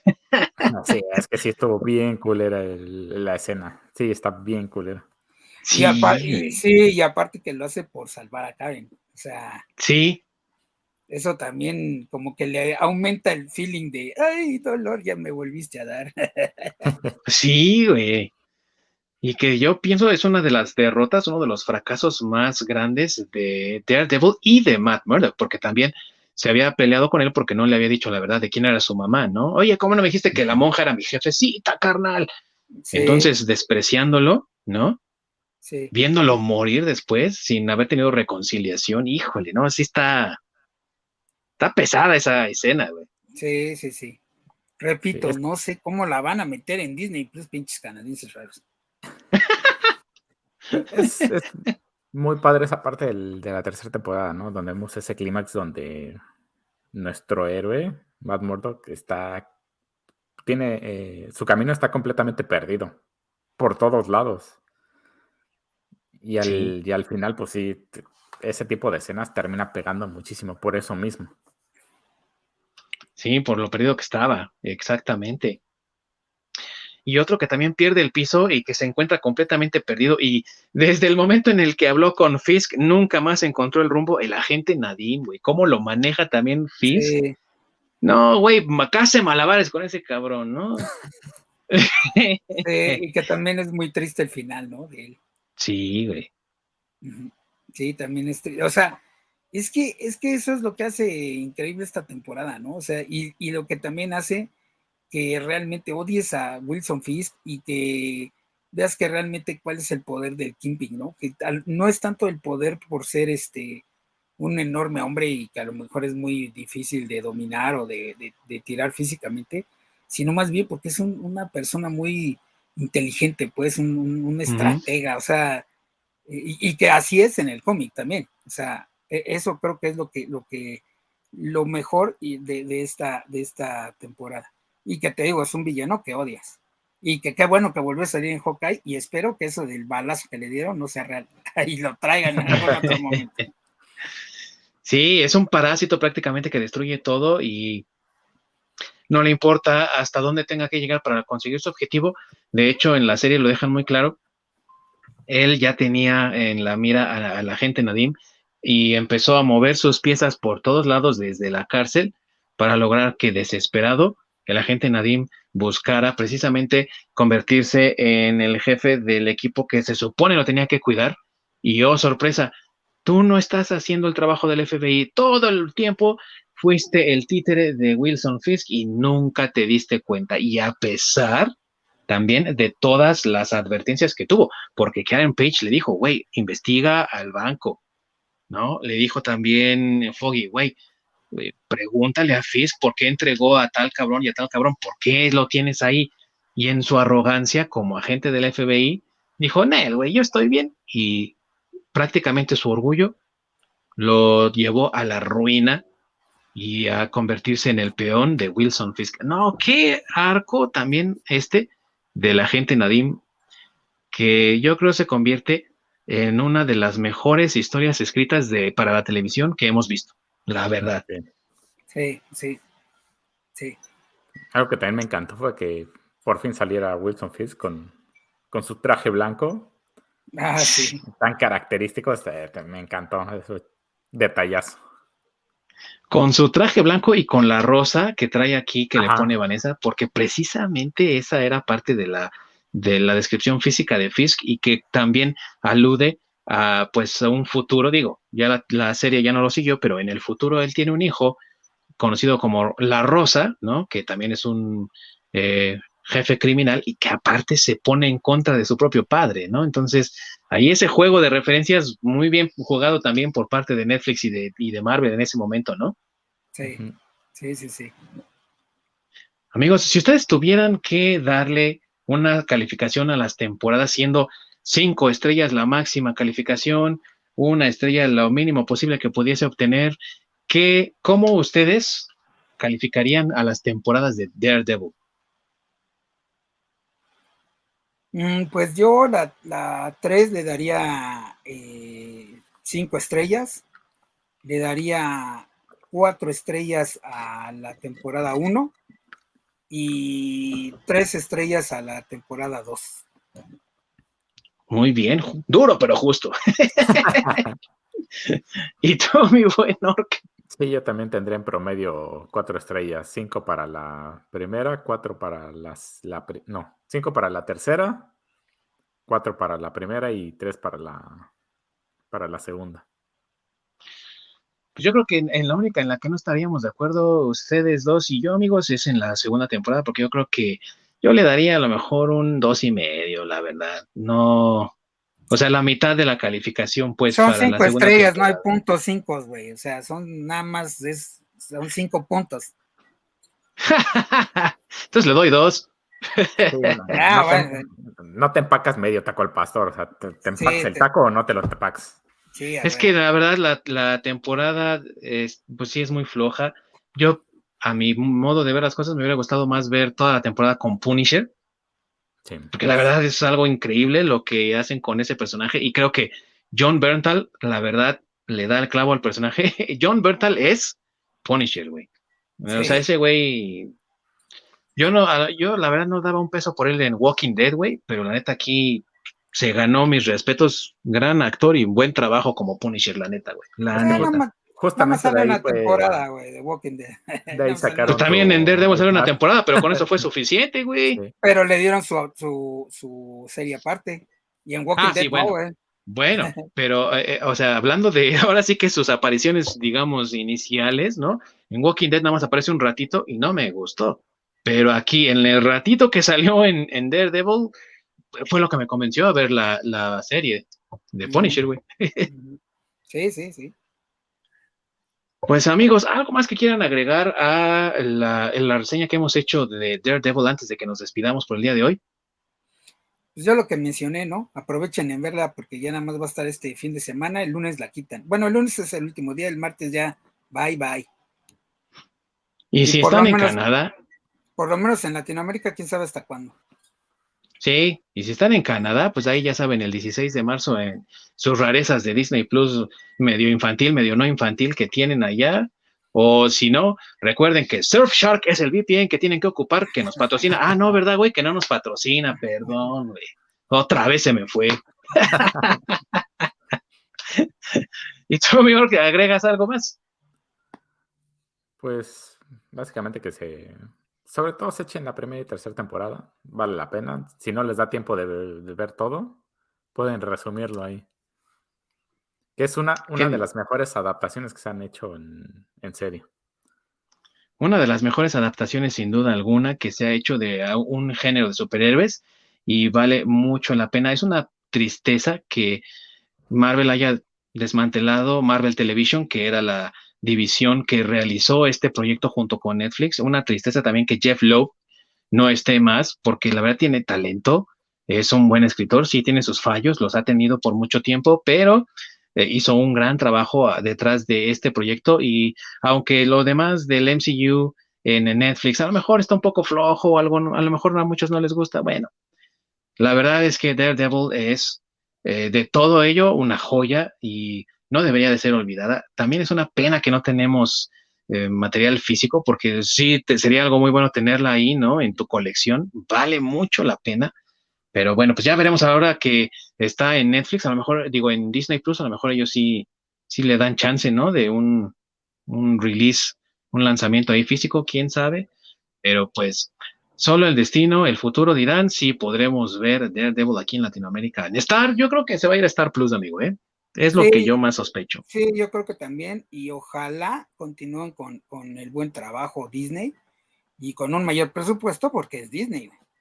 Entonces, si lo hacen, pues ojalá y, sea algo bueno, ¿no? Que no le metan mano por piedad. Ese es el problema. sí, y es que, esa es la cosa, ¿no? La mano que, le meten. Sí, que no le vayan a bajar la intensidad por quererlo volver de niños o algo así. Creo que donde está está bien y que con la intensidad que está está bien y pues que piensen en el target de nosotros, ¿no?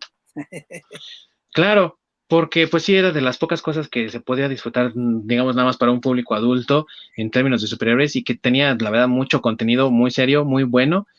Y ahora que ya regresaron dos personajes, y que son los mismos actores de la serie, pues habrá que ver si también Disney decide hacer la cuarta temporada y con qué calidad, como bien dicen ustedes, mis amigos. A final de cuentas, recordemos que cuando compraron Lucasfilm, cancelaron Clone Wars y la última temporada que salió fue la última, ¿no? Hasta que dijeron, bueno, pues eh, tenemos esto aquí entre manos, vamos a terminar la serie y sí lo hicieron.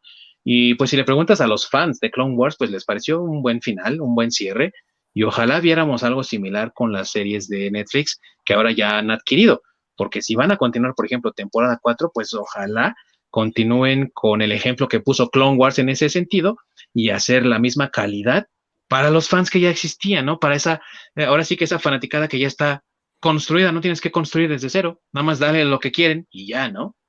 Así es, sí, sí, ojalá. Ya veremos, solo el tiempo lo Ya veremos. Así es, mis amigos. Por lo pronto, el día de hoy hemos terminado con nuestro, eh, con nuestro show y les agradecemos a todos su presencia el día de hoy aquí con nosotros en vivo. Si no nos pudieron encontrar en vivo, recuerden que también nos pueden encontrar en las repeticiones, tanto en YouTube como en los servicios de streaming para escuchar podcast, como puede ser Spotify o también ahí en Apple, Google, lo que ustedes usen, lo que a ustedes más les guste, ahí nos pueden encontrar también como desde el Nirvana, nos pueden encontrar también en Twitter, en Facebook, nos pueden encontrar próximamente en Odyssey. Ya estamos ahí hablando con el masacre para que haga su TikTok por fin desde el Nirvana. Ya pronto lo va a hacer, se los prometo. y por favor, acompáñenos la próxima semana donde estaremos rindiendo el tributo a una de las leyendas del cómic, hoy por hoy, uno de los mejores, mejores artistas que ha habido y es nada más ni nada menos que George Pérez. Así que si ustedes están interesados en el trabajo artístico y en el arte de George Pérez, pues no dejen de acompañarnos porque se va a poner esto sabrosísimo con uno de los mejores eh, artistas hoy por hoy se despide de ustedes, Ding Dong. Y acá tengo a mi queridísimo Kimpin mexicano, mi buen masacre. Saludos, buenas noches a todos. Sigan esperando el TikTok. no, esperen, no esperen mucho, ¿verdad? de este otro lado, allá en Canadá, mi queridísimo Orc. El mismísimo Orc sin miedo. El Orc sin miedo, así es. Lo estamos viendo la próxima semana, no se lo pierdan. Va a estar de lujo, amigos, así que acompáñenos. Por hoy, nos despedimos. Corre la orc.